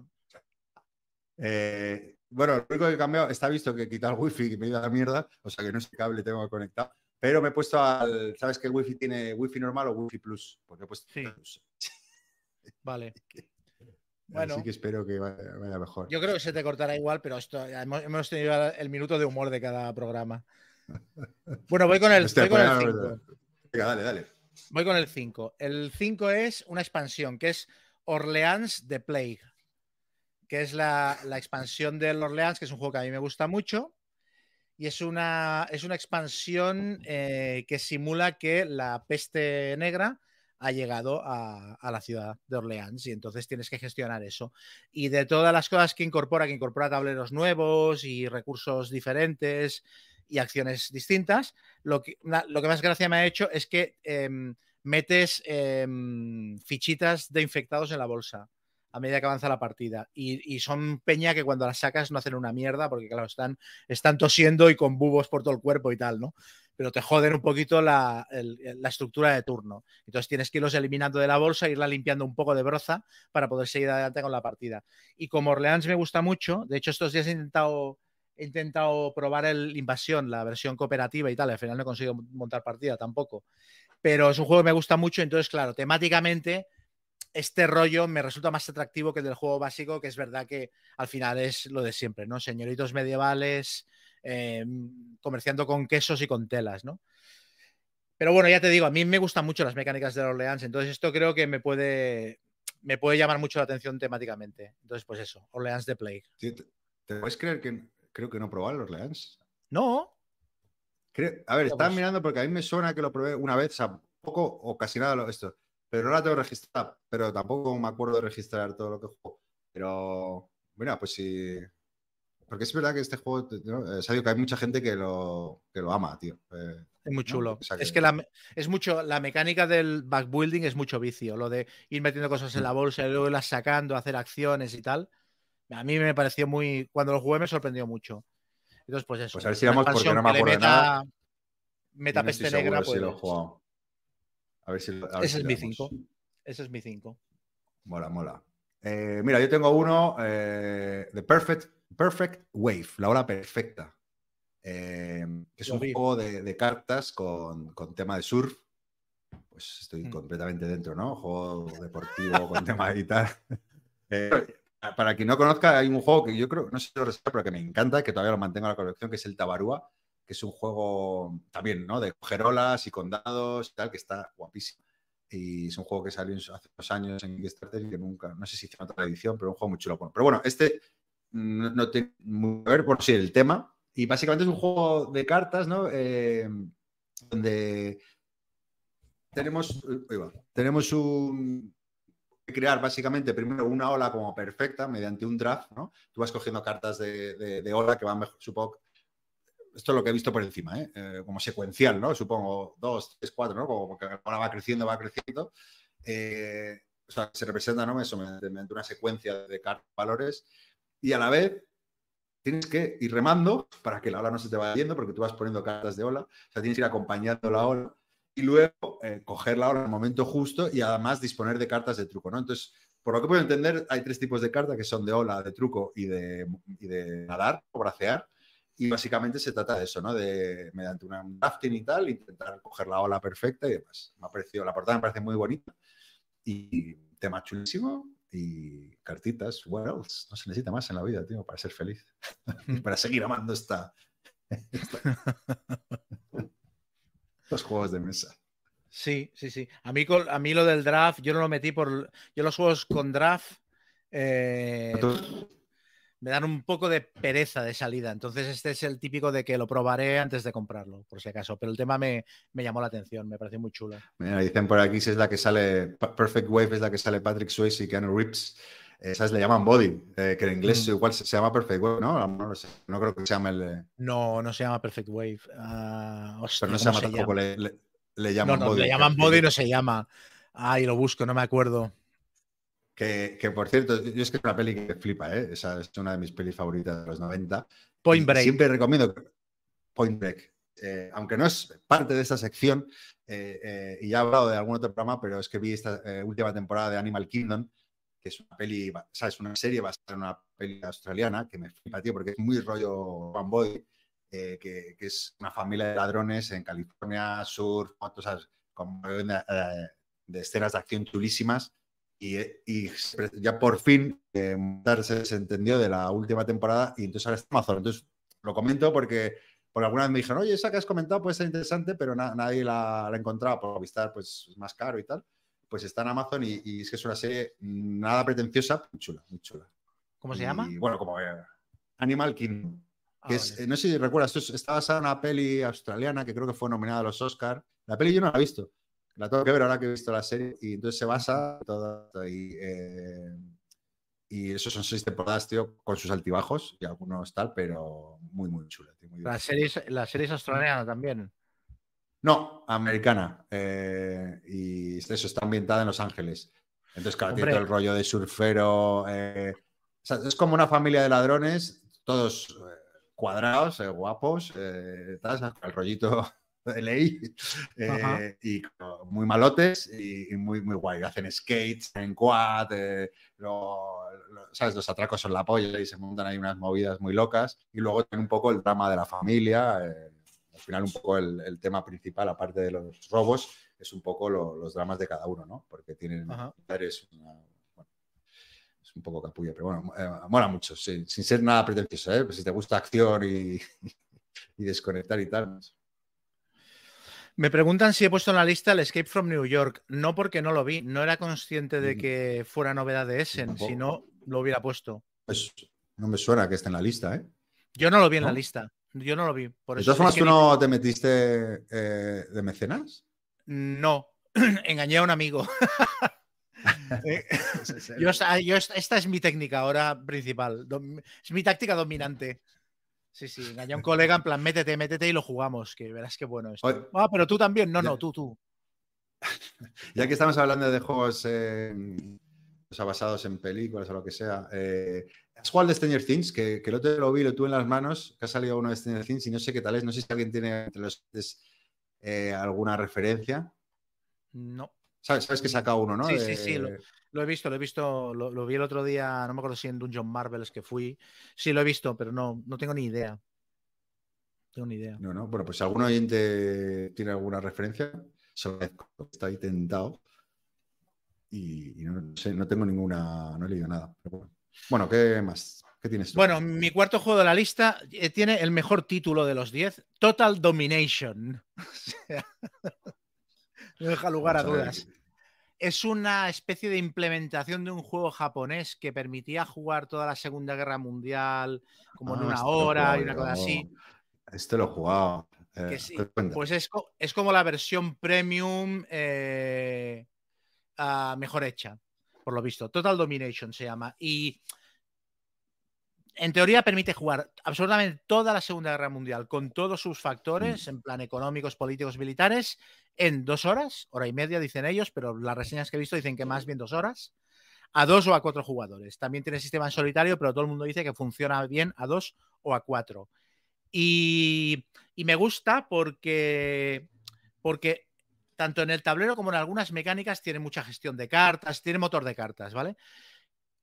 O sea, lo que hace es convierte en abstracciones muchas de las cosas que en otros juegos de este estilo es un juego rollo eh, Axis Analyze, igual un poco más complicado, pero bueno, es este perfil, no es un, no es una Dance Rage, por, por decir algo pero convierte en abstracciones muchas cosas que cuando juegas, por ejemplo, al Axis Analyze o al Combat, juegos de este estilo, Combat me refiero a uno que había, mm, creo que era de Fantasy Flight hace algunos años, que era también un Axis Analyze de tablero grande con miniaturas.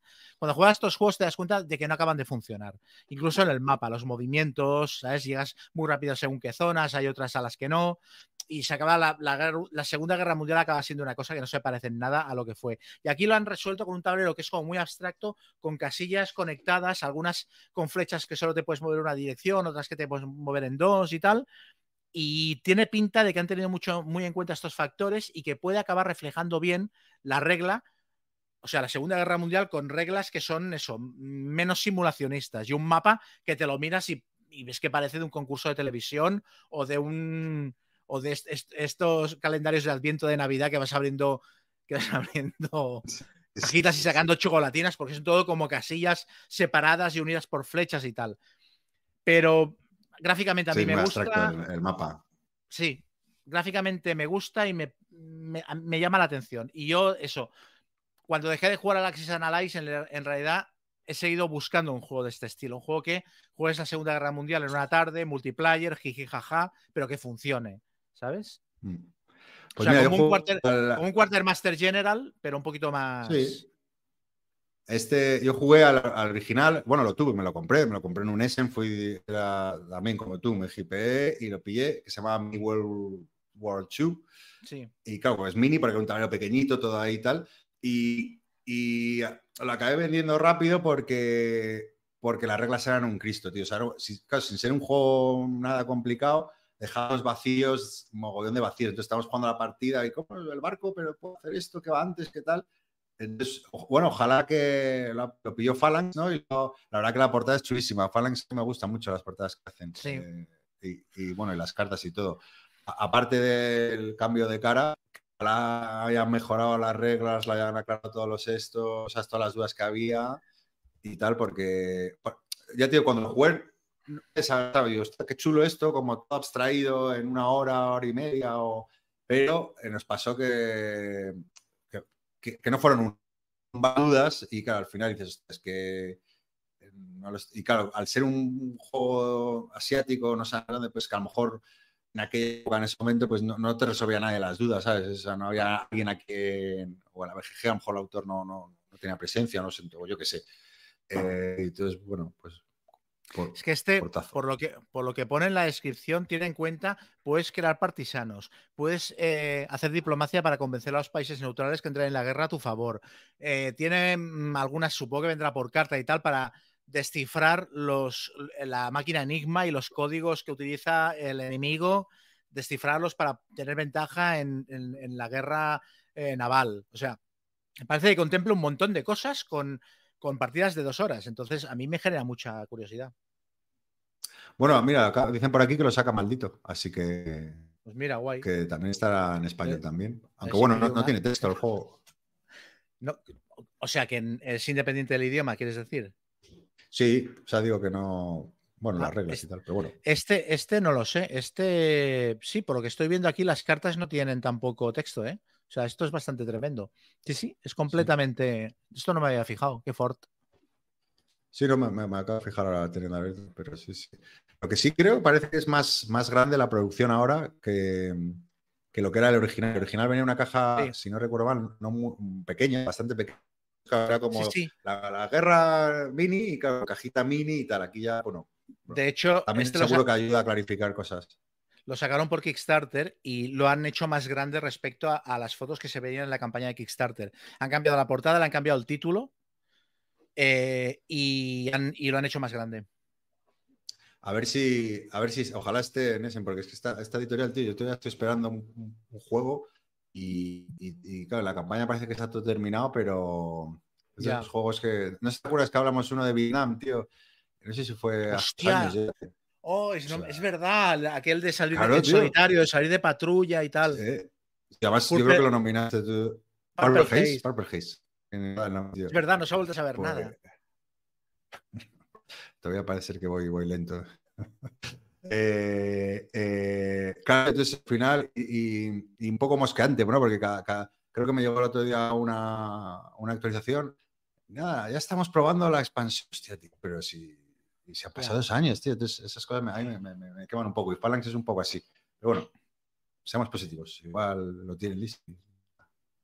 Muy bien, pues mira, hay otro en el número 4, otro... Va a suponer una cosa, igual es, eh, o, por igual lo, paso, pero no veo tanto euro medio duro, o es cosa mía. o igual es que a nosotros ya... No nos, llama tanto la atención.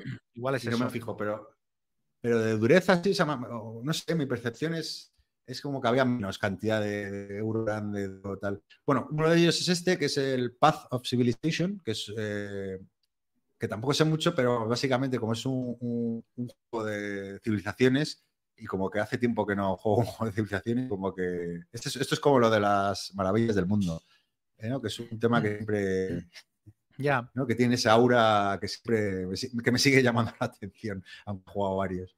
Y, bueno, básicamente es un juego de investigar nuevas tecnologías, desarrollar eh, nuestro sistema de defensa, cultura, industrialización, tal. Y, funciona con, creo que con acciones simultáneas, las mecánicas y gestión de la mano y con árbol de tecnología. Eh, eh, y bueno, tiene, tiene buena pinta. He visto fotos y tal, la verdad que bonito también, o bueno, buena producción. Y, y, creo que esta gente trabaja con las modas, supongo que, vendrá en español también, no lo sé, estoy aquí eculubrando, pero bueno, tiene buena pinta el juego, me, ha llamado la atención. Eculubrando. he dicho, Ha sido, he dicho lucurando, pero ha sido el, wifi. Hostia, claro, esto es la, excusa perfecta. Model de 56K. Yo no sé, tío, esta, esta mierda de modem, tío. Ay, muy bien. Pues que le doy yo al siguiente. Sí, sí, sí. Bueno, este eh, objetivamente es el juego que más ganas tengo, aunque a pesar de que sea el número 3. ¿Por qué no lo he puesto el 1? Porque es que creo que no lo voy a jugar. Me lo voy a comprar, me va a estar 100 pavos y no voy a jugar con nadie. Es el Triumph Amarengo que es mm. eh, la versión nueva del. Eh, ¿Cómo se llamaba? Bonaparte Admarengo. Que es el juego este del. ¿Cómo se llama el tío? Este Bowen. El diseñador. Owen Wilson. Bowen Simmons. El, actor. Ah, Bowen Simmons, eso.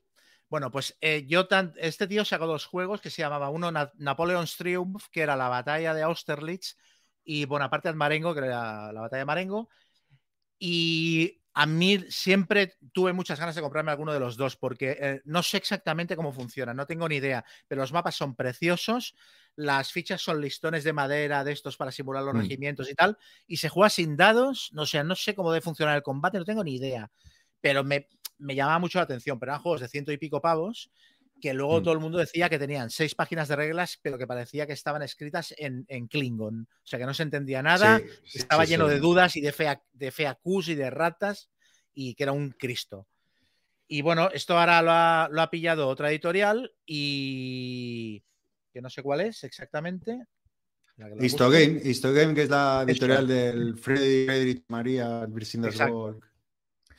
Y parece que, bueno, le han lavado la cara gráficamente un poquito, la portada es muy bonita, caja cuadrada y tal, y por lo visto han revisado las reglas por completo, las han reescrito con todo tipo de aclaraciones y supongo que también algunos aspectos de producción los habrán aumentado. Entonces, claro, eh, posiblemente también será más barato, eh, será más fácil de encontrar, porque aparte de estos juegos tenías que estar como pescándolos por las tiendas online para poder pillar uno. Y bueno, tengo muchísimas ganas de comprármelo. Luego no lo jugaré, porque, o sea, bueno, no, no, sé, quién engañaré, pero bueno. No, a, ver, no sé si te acuerdas, eh, em, en teoría salía eh, el año pasado en ese, creo, creo, que lo conté. Sí, eh, y, y, a mí me, llamó mucho la atención también porque, porque no parece muy cómodo, ¿no? O sea, pone dos horitas y, creo que es un wargame clásico, pero que no, no, es de una complejidad así muy loca, menos lo que dices tú de las reglas y tal. Y tío, fui al pasado y, veo al, hombre con una cara de hundimiento, tío, al de Steam. Y hola, pero ¿qué tal? Y, el juego dice, no, es que me ha llegado de fábrica, o sea, lo presentaba el año pasado y le llegó sin ninguna eh, pieza de madera, tío. O sea, solo llegó el tablero, las reglas y tal. Una putada, porque encima en Alemania, la, editorial es alemana. Y, bueno, me alegro que, que, lo, vuelva, ¿no? Que, lo vuelva a ver este año y que como una novedad, porque efectivamente yo creo que no. Claro, se perdió todo el ruido de la feria y, no, sé, no sé en qué quedó el juego. O, además es una editorial muy pequeñita, saca pocos juegos que, debe ser un esfuerzo grande. Vete a saber si tiene seguro, si no. Pero bueno, mira, eh, ojalá. No, pero... a mí la me parece. Sí, perdona. No, no, no, no, no, que, que, no sé qué debieron hacer, porque tampoco los podían tener almacenados durante un año esperando el siguiente Essen. O sea. Claro, no sé, porque, bueno, porque le mandaran la madera e ir metiendo. Claro, las cajas estaban cerradas, tío, o sea, y abrió, abrió y tal. Bueno, un lío, tío. Eso es una putada y así que... Y a mí lo que te decía, que la portada, tío, me parece preciosa, tío, me encanta. Así... Hmm. Sí, muy, muy, muy, tío, me, gusta, sí. Pues eh, nada, yo lo juego con tu copia. Vale, pues yo, yo o sea, yo voy a ir mendigando. Yo, voy a ir mendigando gente para jugarlo, porque claro, me, costará un dineral y, me apetece mucho. Pero bueno, yo los juegos napoleónicos ya me los compro para, para que, para que me, den colorido la estantería en la mayoría de los casos. Por eso ya no me compro Wargames apenas. Es muy bonito, tío, de ahí que sale y luego como los trazos ahí, muy, muy bonita la esta. Muy bueno, muy bien. Me gusta tu lista, me gusta. No coincidimos en uno de momento, ¿eh? Seguro, sí, sí, no creo que coincidamos. Bueno, el, el, número 3, este, este no creo que coincidamos, pero yo creo que te va a llamar la atención. Este es el más loco que he visto de toda la lista y, puede ser una mayor gilipollez del mundo o puede ser el party de, año, tío. Se llama eh, Stat You, como estatua, es un juego de palabras como de estatua tú, ¿no? Stat You, ¿no? Y, es un juego de un party, vamos, ¿no? En el que el que eh, bueno, dos jugadores, el resto mira, eh, en base a unas cartas que han cogido, o sea, un, tema y entonces pone una carta de amarilla y verde, creo que es. Entonces tienen que, elegir eh, una figura eh, para hacer en escultura, que puede ser cualquier cosa. hay mogollón de. tampoco hay mucha información, entonces lo que he visto en la BGG aparecían palabras como coche y no sé qué. Bueno, el caso es que uno, el jugador que está jugando, tiene que coger a un compañero y, convertirlo en estatua y la gente tiene que adivinar qué coño está, qué coño de estatua está haciendo. Pero moviéndolo físicamente. moviéndolo, entonces tiene que dejarlo como forma de estatua y el otro tiene que representar y los demás tienen que adivinar, ¿no? Típico juego así chorro. Me ha parecido muy cachoteo, tío. Así que ese seguro. Igual es el mayor fiasco del planeta, pero, pero... Hombre, originales, desde luego. Claro, es que sí, tío, muy y, para, y para grupo, bueno, claro, partido party game, aquí cuanta más gente, más risas, ¿no? Sí, sí, sí, sí, de 3 a 12. Dos equipos. No, no, me, no he leído nada sobre la puntuación, eh, simplemente estoy un poco, no sé si es por equipos o, o, individual, cada uno va, Creo que sí, eh, como, como he dicho, para hacer la escultura mirabas dos cartas pues si aciertas una de las cartas te das un punto, o sea, creo que va por, que no es cooperativo, que es cada uno, aunque también se puede jugar por equipos y tal, estas cosas ya sabes que dan, que dan, juego a cualquier cosa, pero bueno, muy loco, muy loco el juego, me ha parecido. Pues mi número dos es un juego que. Tres, ¿no? Este, este, era mi tres, tendría que ser tu Claro, no, no, porque voy yo por delante tuyo. Tú, tú ah, vale, vale. Daré mi dos, tu dos, mi uno y tu uno. Vale. Pues, pues, mi 2 es un juego que puede estar muy bien o puede ser una castaña, pero yo tengo bastante fe, aparte es que me parece muy bonito. Se llama Senjutsu. Y es un juego, es un juego de duelos entre samuráis. De duelos, pero con un tablero hexagonado a nivel táctico y tal. Y aparte va con unas miniaturas muy guapas y tal, y es, claro, es un duelo entre samuráis con todo lo que eso implica de maniobra contra maniobra, pero también momentos de quedarte quieto y acumular puntos de lo que sea, de ki o de vete a saber tú qué, para intentar dar el golpe perfecto o romperle los nervios al otro y tal. Y se juega con construcción de mazos, o sea, te vienen una pila de cartas en la caja, aparte de las miniaturas de los diferentes samuráis, y tú te construyes el mazo antes de jugar para pegarte con el otro, en base, en plan, quiero un mazo muy agresivo o muy defensivo o muy reactivo y tal, ¿no? Entonces te metes las cartas según lo que quieras hacer. Lo único malo que he escuchado respecto a este juego es que em, falta un poquito de asimetría entre los samuráis. O sea, que la asimetría real está en cómo te hagas el mazo, pero que la gente echa un poco de menos que los propios samuráis tengan algún tipo de habilidad especial que los diferencie. Eh, pero bueno, mm, es un juego súper expandible. De hecho, he visto eh, que ya hay anunciadas expansiones de samuráis nuevos y tal. Y a mí, tanto la temática como la mecánica me parecen súper guapas. Y aparte, eh, es un juego como de 20 15 o 20 minutos por partida. O sea, súper rápido. Porque, claro, un duelo entre samuráis, si te ciñes a la historia, el primero que pega una hostia al otro y le engancha, se, se acabó. O sea, No, es como, un combate de Dungeons and Dragons de te hago tres puntos, yo te hago cuatro. No, no, aquí le pegas un tajo al otro, lo partes en dos y, y cacahué. Entonces, bueno, no sé, em, me llama, pues, a mí esto me llama eh, mucho. La juego también, eh, no sé si hicieron campaña y tal, eh, pero algo pasó con este juego. De hecho, estoy viendo aquí comentarios como que esta empresa no sé qué, tal, bueno, yo qué sé. Pero la portada, tío, es, es brutal, ¿eh? Es, muy bonito, es, muy bonito. Toda la producción del juego parece muy bonita. Mira, sí, sí. La verdad que tiene un pintón, tío. Ojalá salga bien. Sí, sí. Un pintón, sí, sí. Y las sí, es más problemas de, de retraso con los hackers, no sé qué, creo que había un problema de esos. De... ¿Con los mecenas? Sí, parece, por lo que veo en comentarios y tal. Y sé que, sé que yo esto lo había hace tiempo y, como que se ha retrasado. Mira, si ves en la VG pone 2022, entonces ha sido eso, ¿no? Típico juego que tal y que se retrasa y que luego la, la piña se quema. Para dos, o sea, best dos jugadores. O sea, la mejor opción se puede jugar hasta cuatro, pero dice que lo mejor, dos jugadores. Y de 15 a 20 minutos por partida. Es que, no sé, me pone muy palote a mí esto. ¡Ay, ajú, Veo, un patrón, ¿eh? Veo un patrón en nuestros gustos de, juegos de dos jugadores, eh, muy largos, salvo excepciones. Eh. Yo, yo de reconocer, creo que ya con el, con el tiempo, creo que es el. y con este, pero que lo que más me gusta es jugar a dos, juegos de dos. Así, a no ser que sea un party de tal, que es otro rollo, pero me, flipa jugar a dos. Yo este me parece que si lo veo en una tienda, tiraré de la anilla. O sea, no especular en plan, ay, a lo mejor lo encuentro más barato. O sea, si entro un día en una tienda y lo tienen, yo creo que saldré abrazado a él. Sí, sí, muy bonito, tío. Muy bien. Nada, yo en el 2 tenía el Sky Team, que ya hemos hablado. Eh, así que nada. Eh, si, quieres, digo el 1 y acabas tú. Bueno, como quieras, vale. Pues eh, el 1 tengo. No sé si lo tendrás tú, pero bueno, igual no te llama tanto, que es Weimar de Matías Kramer. El, no. el juego que, ¿No, te suena de nada? ¿No, lo has seguido? Sí, sí, sí, sí, sí, no, sí, sí. Eh, bueno, eh, Weimar de Fight for, Democracy, la, lucha, bueno, básicamente es un juego de mm, ambientado ¿no? en el periodo que va desde el final de la Primera Guerra Mundial, en 1918 a 1933, cuando llegan los nazis, y que, bueno, para quien no lo sepa, pues, es la República de Weimar, eh, y que se supone que es, ¿no? que es cuando Alemania por primera vez vive democracia, pero que fue una época de caos absoluto, porque sobre todo ¿no? el primer periodo después de la guerra, pues Alemania estaba, hubo de golpes de Estado, eh, un poco mogollón de movidas. La verdad que es un periodo eh, fascinante, ¿no? Para si, Además, salen libros este año, otro juego de GMT también, o sea que es un, es un tema que, que, va a pegar este año.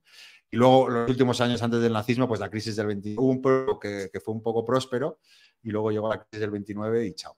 Y bueno, hmm. luego pasó lo que pasó. Y bueno, básicamente es un juego para cuatro jugadores. Eh, a ver, es un juego denso, entonces tampoco me he leído reglas ni nada, pero como lo llevo mapeando desde hace mucho tiempo, sé que, pero sin leer reglas ni nada, sé que es un juego de cuatro jugadores asimétrico que bebe mucho de la mecánica de Churchill. Eh, además, creo que lo reconoce el autor, que Matías Kramer, que eh, y que donde cada jugador representa un partido político y, tiene objetivos diferentes, ¿no? Pues eh, unos son los anarquistas, creo, otro el Partido Socialista o Demócrata, los nacionalistas, no, no, me acuerdo muy bien la, terminología de los cuatro partidos y como el Churchill, un cartel, ¿no? Donde tienes que influenciar eh, un poco unos tracks y aparte, a diferencia del Churchill que tenía la parte de guerra, ¿no? Pues aquí creo que tienes que que influenciar un poco también a la opinión pública eh, con temas económicos, asuntos externos y un poco también la, otra parte, lo que sería la parte de la guerra del Churchill, aunque bueno, sin, saberlo muy bien, tienes que controlar también eh, diferentes ciudades, ¿no? Haciendo manifestaciones. ¿no? Entonces, esa parte política y luego de, presencial, por así decirlo, de, influenciar en las ciudades principales de, Alemania. Y bueno, y es el juego que más ganas tengo desde hace mucho tiempo. Un juego caro porque es de, de Spielworks y, también en inglés lo saca, que es la edición que pillaré, supongo. Una, eh, no me metí al Kickstarter por eso, porque creo que era un juego de 125 postios que, duele. No sé cuánto costará en esto, igual cuesta más caro. Bueno, yo es el juego que más me apetece, así que supongo que se me lo pillaré y luego ya pues sabremos lo que puede venir a casa o no. Harás el esfuerzo. Sí, haré, el esfuerzo en ese. Y nada, a ver qué tal sale. A ver, eh, Kramer, bueno, ya sabes, a mí es un, el, autor del Watergate, pues, el Betia o el Lancaster, o sea, esos juegos a mí me, me, Hunt más recientemente es un autor que me encanta y, y claro, es un tema encima local que él, él eh, lo conozco un poco, ¿no? Y, y, él está ahora, lo que más le apetece hacer, o los temas que es hacer temas históricos, ¿no? De hecho, me, me, contó en un mes hace pues, temas que está trabajando y está, está muy hipeado con, antes digo que era más juego de euro, no tan histórico, y ahora sí que le, apetece diseñar juegos con historia. Imagino que Neymar, siendo de su país y demás, pues eh, que tendrá, vamos a dar cuenta muy bien y que estará bien seguro, eso seguro. Pues por aquí, mira, por aquí dicen que el Senjutsu sale en español. Ya me el maldito con el Senjutsu. No sé si lo saca maldito o el maldito eres tú. no, maldi no, más que Oka saca el, el Townsfall Tuzzle. Ay, qué cosas. Ese hablamos, ¿no? Hablaste tú, ¿no? sí, yo hablé, hablé, sí. Yo estoy metido en el segundo Kickstarter para que me envíen la... Recuerdo, te gustó ese, ¿no? Sí, a mí me gusta, me parece muy largo, y, pero en teoría con, la, con el segundo Kickstarter es, es el de engaño típico. No, lo hemos arreglado y tal.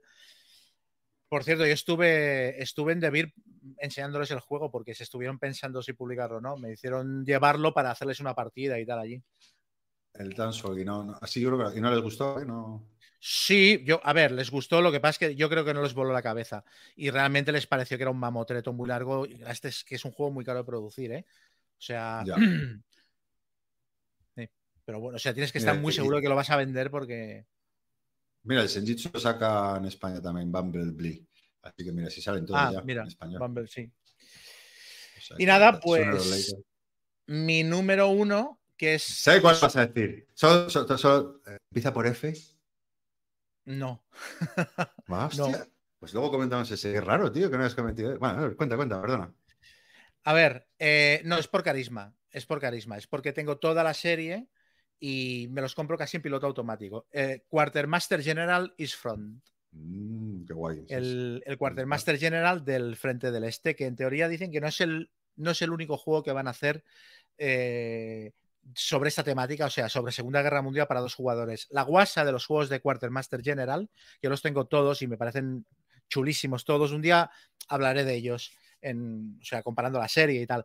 Lo, lo, chulo que tienen es que cada juego de Quartermaster General es es em, especialmente bueno para un número concreto de jugadores. O sea, el de la Primera Guerra Mundial es para 5, el de la Segunda Guerra Mundial es para 6, el de mm. las guerras em, púnicas es de para 4 y el de la Guerra Fría es para 3. Y este, el, de, el del Frente del Este es para 2. Un jugador lleva a los alemanes y otro lleva a los rusos.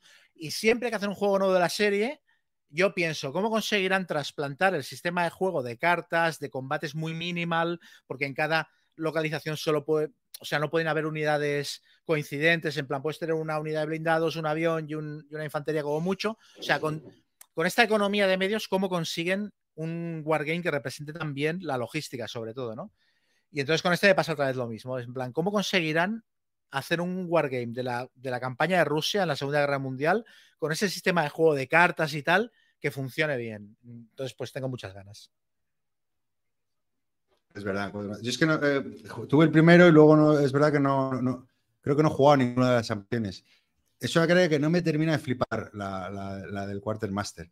Pero dicho esto, estuve jugando porque el Ser dos Anillos, mira, esa de Clean, eh, la primera partida dije, es que esta mecánica no me convence, pero luego en los primeros turnos y luego le pusimos el flow y, y, me gustó. Y inmediatamente nos jugamos otra. Y luego me acabó gustando bastante. El de, eh, cartas o el, o el ¿Cuál? Eh, que es que es del mismo autor, el de Lion Brody, el del Señor de los Anillos de Cartas, sí. Entonces, que creo que, es muy parecido a la mecánica, eh, ¿no? Que, tú tienes uno en cartas y tienes que jugar, pero descartar otras para poder ponerlas en hmm. juego, ¿no? pero el, el, War of the Ring de cartas, estás diciendo. Ese, ese sí, vale. sí. Que creo que es la misma mecánica que el Quartermaster. Vale, vale, vale. Es que el Señor de los Anillos es otro juego, es el de cartas coleccionables. Ah, no, no, no, no, digo el War of the Rings este. Y, la verdad que tengo, me gustaría dar la oportunidad porque al principio digo, es que no me termina de convencer esta... O sea, en ese tipo de juegos me, gusta mucho más un card driven al uso, ¿no? Que tú tengas ya las cartas, que puedas jugarlas, eh, pero claro, que dependa un poco del momento, del evento y tal. Aquí no, aquí tú juegas una carta y pierdes otra. Y al principio me echaba, pero luego la verdad que está, que es interesante porque dices, ¿de qué me quito, no? ¿Qué me quito de la mano para tal? Hmm. Así que ese es otro que, que, que, me lo tu copia.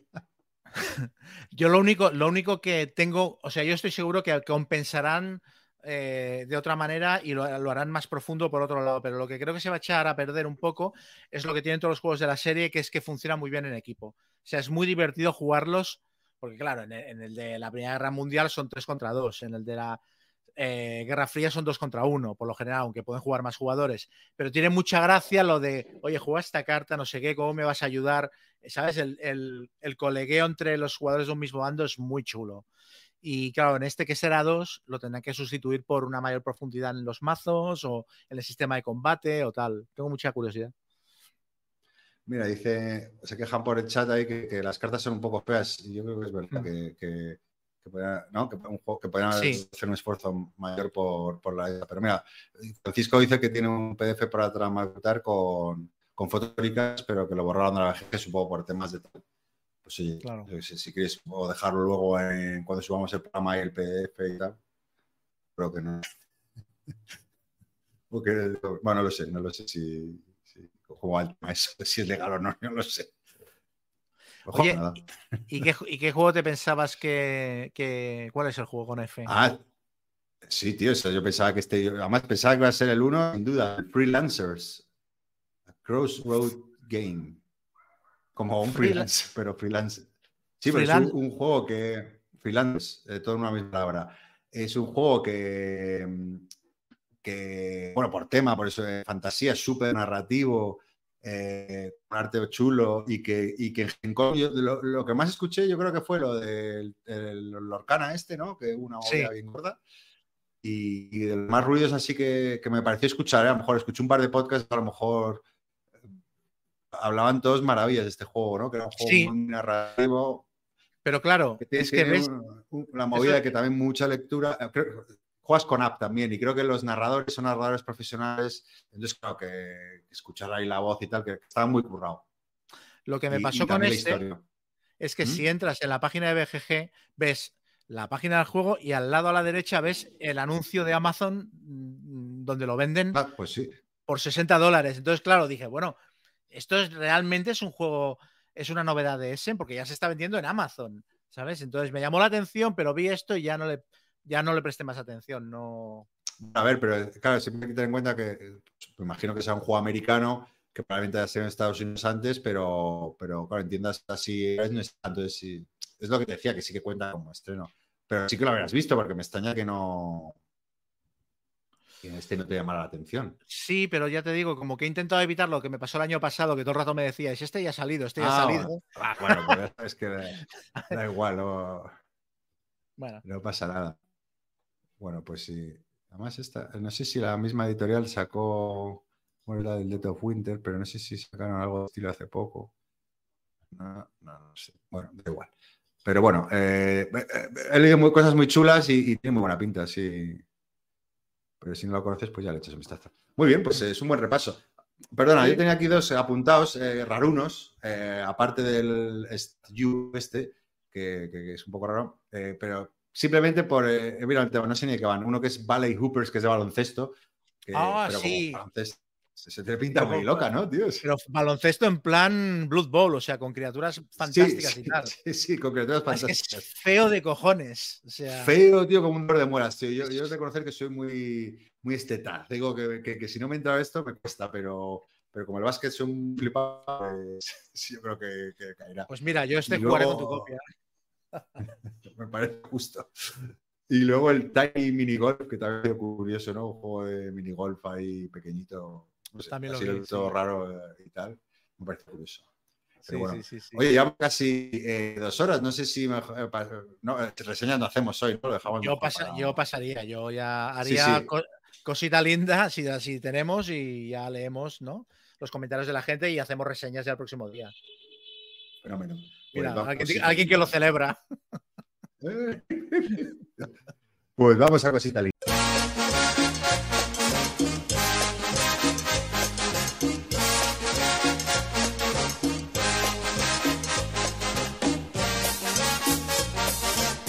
Ay, cosita linda, mamá.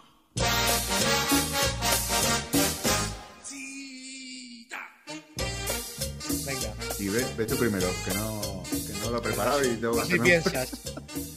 Bueno, yo voy a, voy a recomendar una serie que, que bueno, se ha estrenado hace poco, creo que es en Apple TV, la segunda temporada, que se llama The Bear. Que es en Disney Plus. En Disney Plus, eso. Que es una serie eh, tremenda. Tremenda, creo que son, son como 10 episodios por temporada, me parece y son episodios de media horita, aunque en la segunda temporada ya hacen eso de cuando son episodios importantes irlos alargando. Y hay algunos que duran 40 minutos incluso más. Pero bueno, es una serie en general que se ve muy cómodamente porque la mayoría de los episodios duran media hora.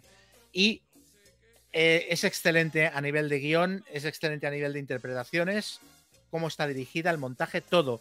Pero lo más llamativo es el nivel de tensión en el que te pone, teniendo en cuenta que es una serie sobre un tío que hace bocadillos. O sea, es un, es un tío que mm, ha heredado, eh, o sea, es un tío que era chef más o menos de cierto nivel, pero después del suicidio de su hermano ha heredado el bareto de bocatas que tenía el hermano y entonces se ha impuesto como eh, a nivel em, psicológico el reto de yo este bareto lo voy a levantar, ¿sabes? Pero un bar de mala muerte lleno de grasa y tal, ¿no? Y entonces, en plan, yo voy a hacer aquí unos bocatas de puta madre. Entonces, pues empieza a contratar gente y empieza a intentar levantar el local. Y, bueno, es, una pasada. Es tremenda, todos los personajes y sobre todo tiene, en las dos temporadas, tiene un capítulo, en la primera temporada tiene un capítulo que está rodado a tiempo real, de un servicio de cocina durante un, día de trabajo, que es, o sea, acabas, acabas eh, respirando acelerado. Y en la segunda temporada. Con fritanga. Con olor fritanga en el cuerpo, sí, sí. Pero es que aparte le coges muchísimo cariño a los personajes, que es una de las cosas que, hacen que la serie tenga tanta potencia, que es que acabas tan preocupado por todo lo que les pase, es brutal. Y la segunda temporada, que tiene un giro de guion muy tocho, para mí, para mejor, y estás toda la temporada a tope con lo que está ocurriendo, también tiene un episodio. El último episodio es que, o sea, es una lección de televisión. Es tremendo. No sé, es, es una serie buenísima. Es una serie buenísima, se ve muy rápido, Em, pero también recomiendo no verla demasiado rápido. A pesar de que se ve media hora cada episodio, yo recomiendo no hacer lo que se llama binge watching y verla toda seguida, porque es una serie para eh, captar muchos detalles. O sea, la música está puesta con un acierto tremendo, la banda sonora de canciones está puesta con toda la intención, los diálogos, aparte de los diálogos, son como muy rapid fire y hay muchos que te los pierdes y está, o sea, ves más la sensación general que lo que están diciendo los personajes de manera concreta. Entonces creo que es una serie para disfrutarla poquito a poco, como, una, un buen festín, nunca mejor dicho. Es buenísima. Yo las dos todavía no la he visto, pero la primera me, dejó noqueado. Es eh, estoy totalmente de acuerdo con tu. Es que no la he visto. en Chicago, por cierto. Sí, y luego también también bocatitas que hacían ahí en Chicago.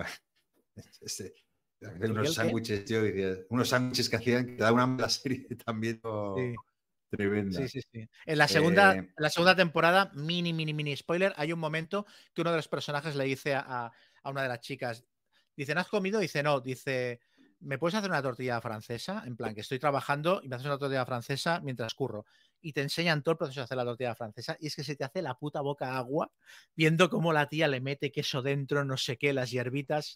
Será que dura un minuto y les, acabas el episodio y te vas a hacer una tortilla francesa tú para experimentar algo parecido a lo que acabas de ver. Es brutal. Mira, por ahí dicen que, que trabajó en cine y pensaba mucho verla. Es que es, duro, ¿eh? Las cocinas son muy duras, tío. No, es, muy tremendo. Es estrés, tío, claro, tú lo piensas, pero bueno, mola mucho la serie. Eh, yo no había preparado nada, así que, bueno, si, quieres cuento por encima una que, he visto un capítulo, me ha parecido una locura muy estática, pero solo he visto uno, pero me ha enganchado, me ha molado, que es um, Jury, Duty. Hombre, todo, todo, el mundo está con esto, todo el mundo está con Jury Duty, la, la serie de moda, ¿no? Eh, eh, sin contar nada, simplemente que es, que parece, que parece, que una serie como de, de un jurado, ¿no? Eh, la movida que te dicen justo al principio, con eso te cuento, ¿no? Dice, esto es una serie de un jurado, eh, donde todo es simulado, donde todos son actores, un, miembro del jurado que no tiene ni puta idea que, está, que, está, que está en un fake, ¿sabes? Que está en un reality show, ¿no? Entonces es mitad reality, mitad... sí, bueno, un reality yo creo que es más que mitad serie normal y te me das de la risa, tío. Es que es muy buena, está muy bien hecho eso, tío eh, el primer capítulo me, partí la caja, la verdad, que entonces tengo muchas ganas de seguir viéndola. ¿Dónde la dan? Eh, es en, Amazon Prime. Eh, y, la, y The Bear se ve en Disney Plus. o sea, Disney Plus, The Bear y Jury Duty, Amazon Prime. Bueno, hubo, hubo, un reality en 4, cuando 4 empezó a emitir, que se llamaba La Casa de Cándido, que era como un gran hermano en el que todos eran actores, menos un pobre desgraciado que se llamaba Cándido, que se creía que todo el concurso era de verdad y era un poquito, era un poquito lo mismo. Es que es muy cachonda la idea, tío. Y a mí me que luego meter ahí a un. Bueno, no cuento porque la gracia es verlo y, ir descubriendo y tal, pero está muy simpática. Muy bien, pues nada, pasamos a, comentarios. ¿Los tienes tú ahí? Sí, tengo aquí los, los comentarios de la, de la gente.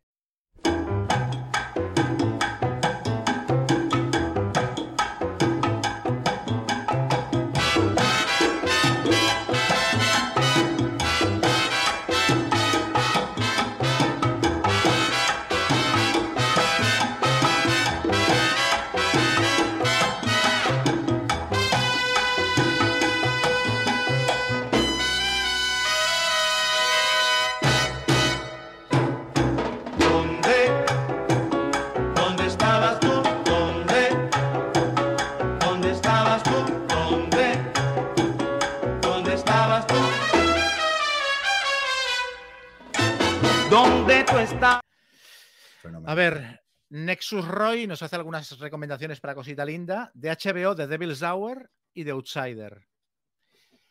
Y en Amazon Prime, The Bust of Night. Y a mí no me suenan ninguna de las tres.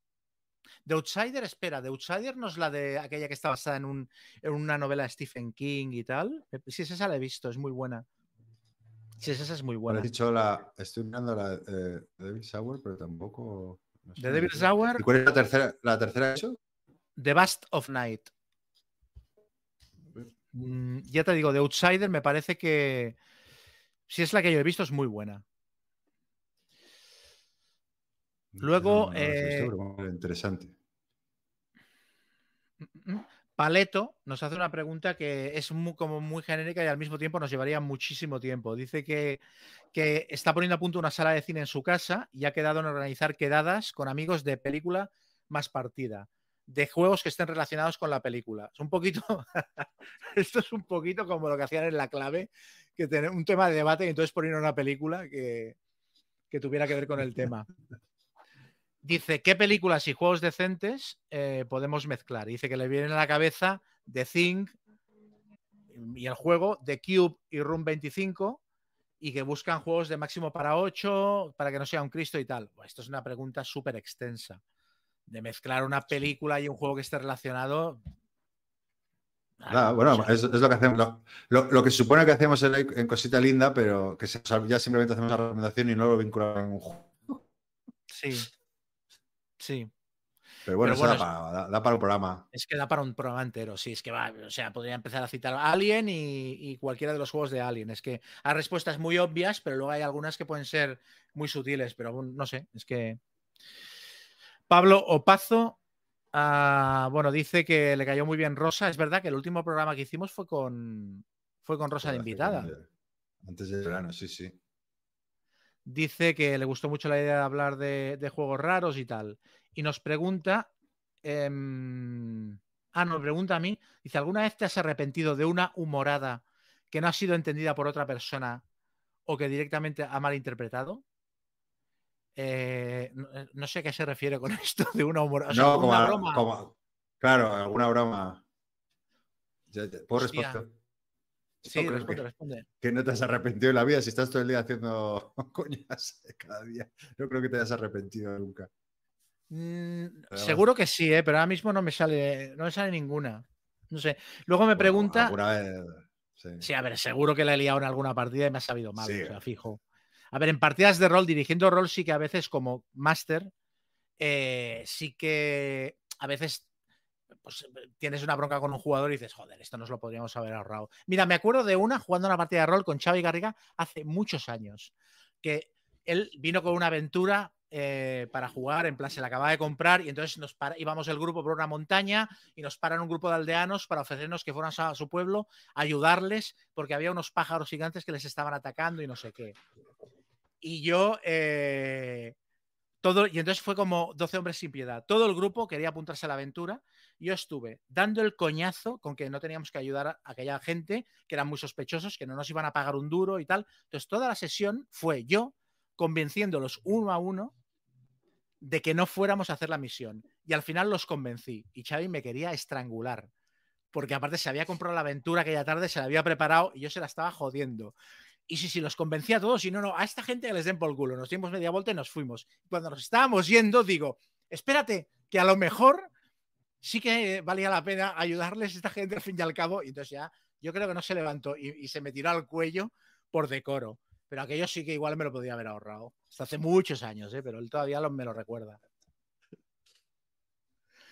Y luego mm, dice que la, primera recomendación que hice en Cosita Linda que quedó cortada era una novela que se llama Las Supervivientes, que es una novela de, sobre Final Girls de terror y tal.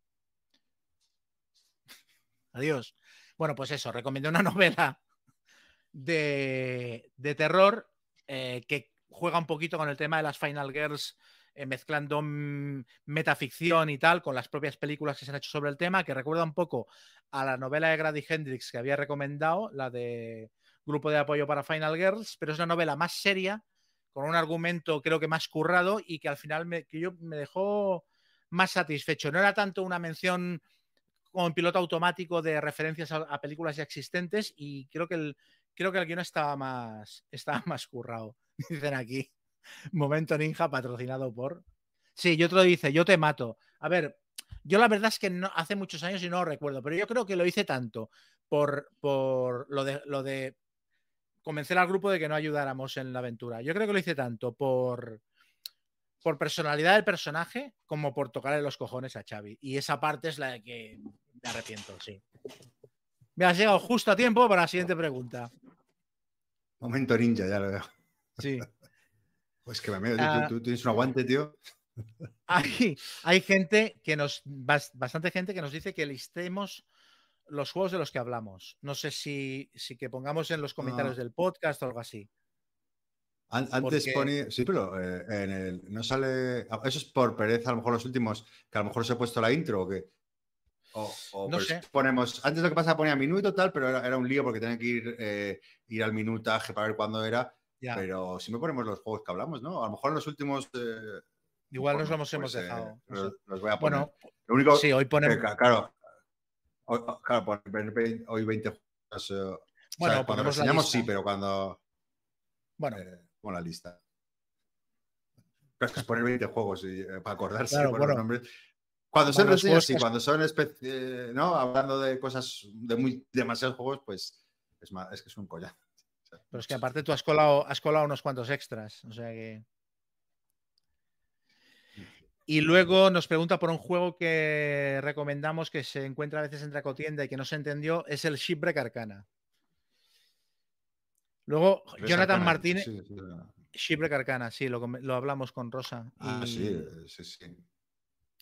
Jonathan Martín Gómez dice: La vida jugona es terminar de follar con tu pareja y que diga, uff, qué rico el mambo, y tú le respondas, ay, cosita linda. Dice que en su relación dice, ha pasado y se tenía que decir. Luego Sergio García me pide que. Como, para abandonar, como para abandonar el barco, tío, no podemos, tío. Estamos. sí, demasiado enfermos. Sergio García dice que tienen el Cosmic Frog, pero que está convencido de que lo juegan mal. Yo esto es, vamos, yo lo estuve jugando mal unas cuantas partidas y que haga un tutorial en YouTube del juego.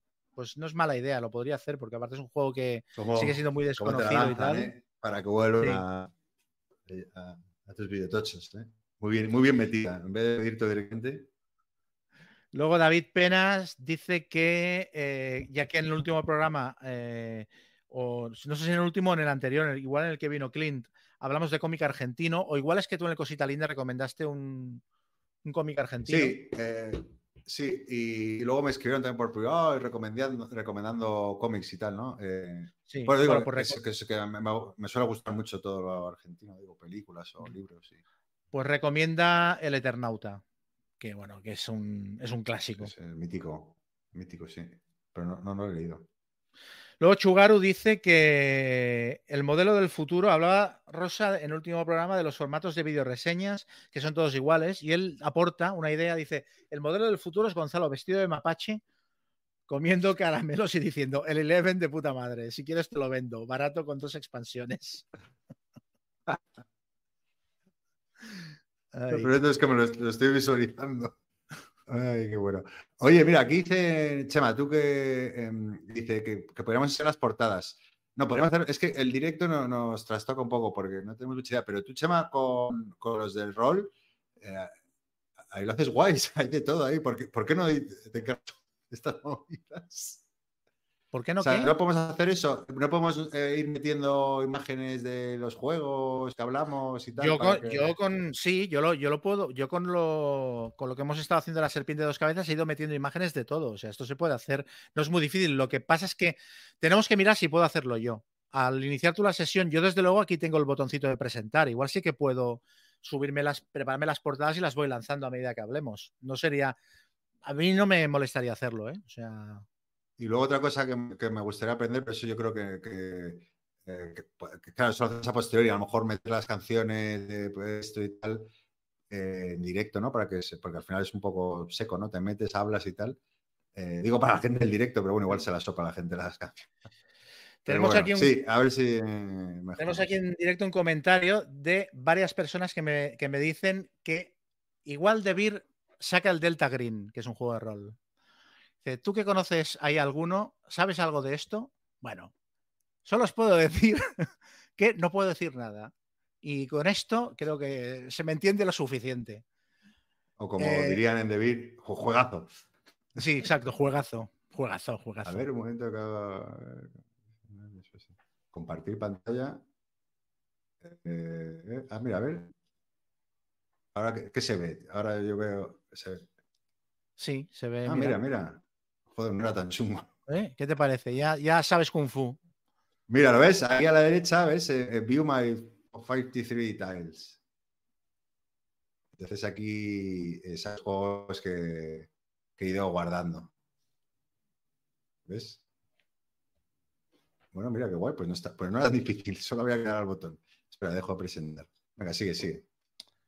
A ver, es que hoy en, en un Devir News han hablado del juego este de Delta Green y Vane y Benja estaban comentando en plan, nos preguntan por el juego y entonces, mm, pues han comentado en plan, bueno, estamos ahí, no sé qué, y ya ha saltado la liebre en Twitter y ha, habido gente que ha empezado a comentar el asunto. Bueno, sigamos. No quiero meter en más, más en el pantano. Ah, Dice, hay... veces que no sé si Gonzalo está jugando al, al statue, subes el wifi. Comentan por aquí. Entonces, hay bastante gente que habla de que no está de acuerdo con las cosas que explicó Rosa y que dicen que yo tampoco estaba de acuerdo con ella, que bueno, creo que, fue bastante evidente durante el debate que yo estaba en desacuerdo con cosas de las que decía, pero sobre todo en las comparaciones que hizo con, el mundo de los videojuegos. ¿Sabes? Que... Mm. Dice, mm, estáis hablando del precio de los videojuegos y los 100 euros del diablo, que son una locura, pero muy convenientemente se nos olvidan cosas como el Kickstarter del Zombicide de Marvel y el precio del Frosthaven, etcétera. Y, el Magic, dice, yo de Magic no entiendo, pero seguro que por ahí tela que cortar, etcétera. Y luego eh, otro le dice, no se pueden comparar videojuegos AAA que tienen cientos de millones de euros de gastos y muchos años de desarrollo, con cientos de personas trabajando al 120%, y criticar que la gente pase por caja y compararlo con el desarrollo de juegos de mesa. Eh, dice que son negocios incomparables. Yo tampoco acabé de ver claras las, las, comparaciones que hacía Rosa. Es verdad que a mí me parecen negocios muy, muy, muy distintos. Mm, sí, puede ser. Y luego eh, Alberto 6440 dice, ah, eh, irónicamente, porque claro, Rosa decía que si los youtubers y los eh, em, divulgadores teníamos que hacer un trabajo de apoyar a las editoriales, y yo ahí es donde le discutí, dije que nosotros somos aquí aficionados y, y que no se nos puede exigir cuando estamos cobrando un duro y lo estamos haciendo por amor al arte, no se nos puede exigir. Yo siempre me quejo de la falta de profesionalización, pero no se nos puede exigir más de lo que hacemos porque estamos aquí haciéndolo por gusto. ¿sabes? Entonces, eh, el irónico. Didi. Bueno, un poco ese debate, pero, pero precisamente yo creo que hay una queja mayor de, muchos canales o, lo que sea que, apoyan demasiado las editoriales, ¿no? esa es la, percepción que tengo, ¿no? Que a lo mejor. Eh, o sea, sí, bueno, que a lo mejor eh, su visión es otra, ¿no? Pero. Ya. Bueno, el, Alberto este 6440 irónicamente dice, youtubers tenéis que hacer mucho más, tenéis que hacer comunidad, enlazar los juegos de mesa con temas como la discapacidad, a lo que me dedico profesionalmente yo, temas que hay que conocer y que desaconsejo tratar a la ligera. Y todo esto de forma gratuita y todo esto textualmente para abrir mercados. Dice, venga ya, no me ha gustado nada la invitada. Claro, es que el rollo este de, por parte de las editoriales, de de, decirle a la gente que hace divulgación cómo tendría que hacerlo y tal, hay que ir con mucho cuidado, me parece a mí. Ah, no, claro, bueno, no, no deberían decir nada, yo creo, vamos. Hmm. Eh, pero sí, claro. Y luego, para acabar, bueno, hay varias gente que comenta sobre esto, pero todos van más o menos a lo mismo. Para acabar, quiero citar a Danimetal 1891, que en los comentarios de YouTube les dice a los demás, no se gasten que los comentarios que leen y contestan esta gente son los de Evox. Aquí ni pelota. Pues para que veas que aquí pelota también. Muy bien, muy bien, muy bien. Eh, es verdad que a veces, eh, claro, que está, a mí se me olvida que está en YouTube también y que hay comentarios y que puede haber gente. Sí, yo me los miro. Lo que pasa es que, claro, es posible que a veces se me pasen algunos o, los, o las respuestas a los propios comentarios es posible que, que me los salte y tal, pero bueno, yo intento hacer un barrido. Bueno, pues no queda duda de que cada año mejoramos. Eh, ya sabemos hacer presentaciones en directo. de, aquí al Patreon para, sí. para pedir equipamiento quedan dos horas. Pero bueno, eh, nada, que falta, ¿eh? Te va haciendo falta urgentemente. muchas, muchas gracias a, todas las personas que os habéis conectado hoy. Y nada, que estamos de vuelta con muchas ganas y esperamos que os lo hayáis pasado bien. Chama pues eso, que muchas gracias a todos por la acogida y esperemos que, os haya gustado la selección de juegos de Essen y la semana que viene volveremos al, formato estándar de reseñas. Quería, mira, quería enseñar esta, esto para acabar. Esto no se va a ver, claro, no digo, esto no se va a ver en Evox. Esto es una camiseta que me han traído de Japón, del, del, parque de la Universal de Japón. Es una camiseta de como si fuera de un equipo de hockey de Amity Island de tiburón. Entonces, que es como una camiseta de los Dolphins, pero tiene un tiburón en lugar de. Parece guapísima. La ha traído mi amiga Marta de Japón y me la pongo en homenaje. Pues ahí queda eso. Nos vemos prontito. Muchas gracias por estar ahí. Hasta la próxima.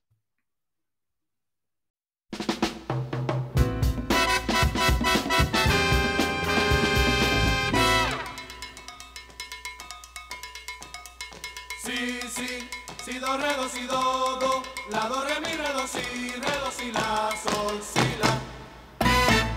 Sí, sí, hipócrita ya, cuenta las cosas atrás. Tú y tú debes de aprender, tú y tú debes cada cual. Si es así, comprende que sí,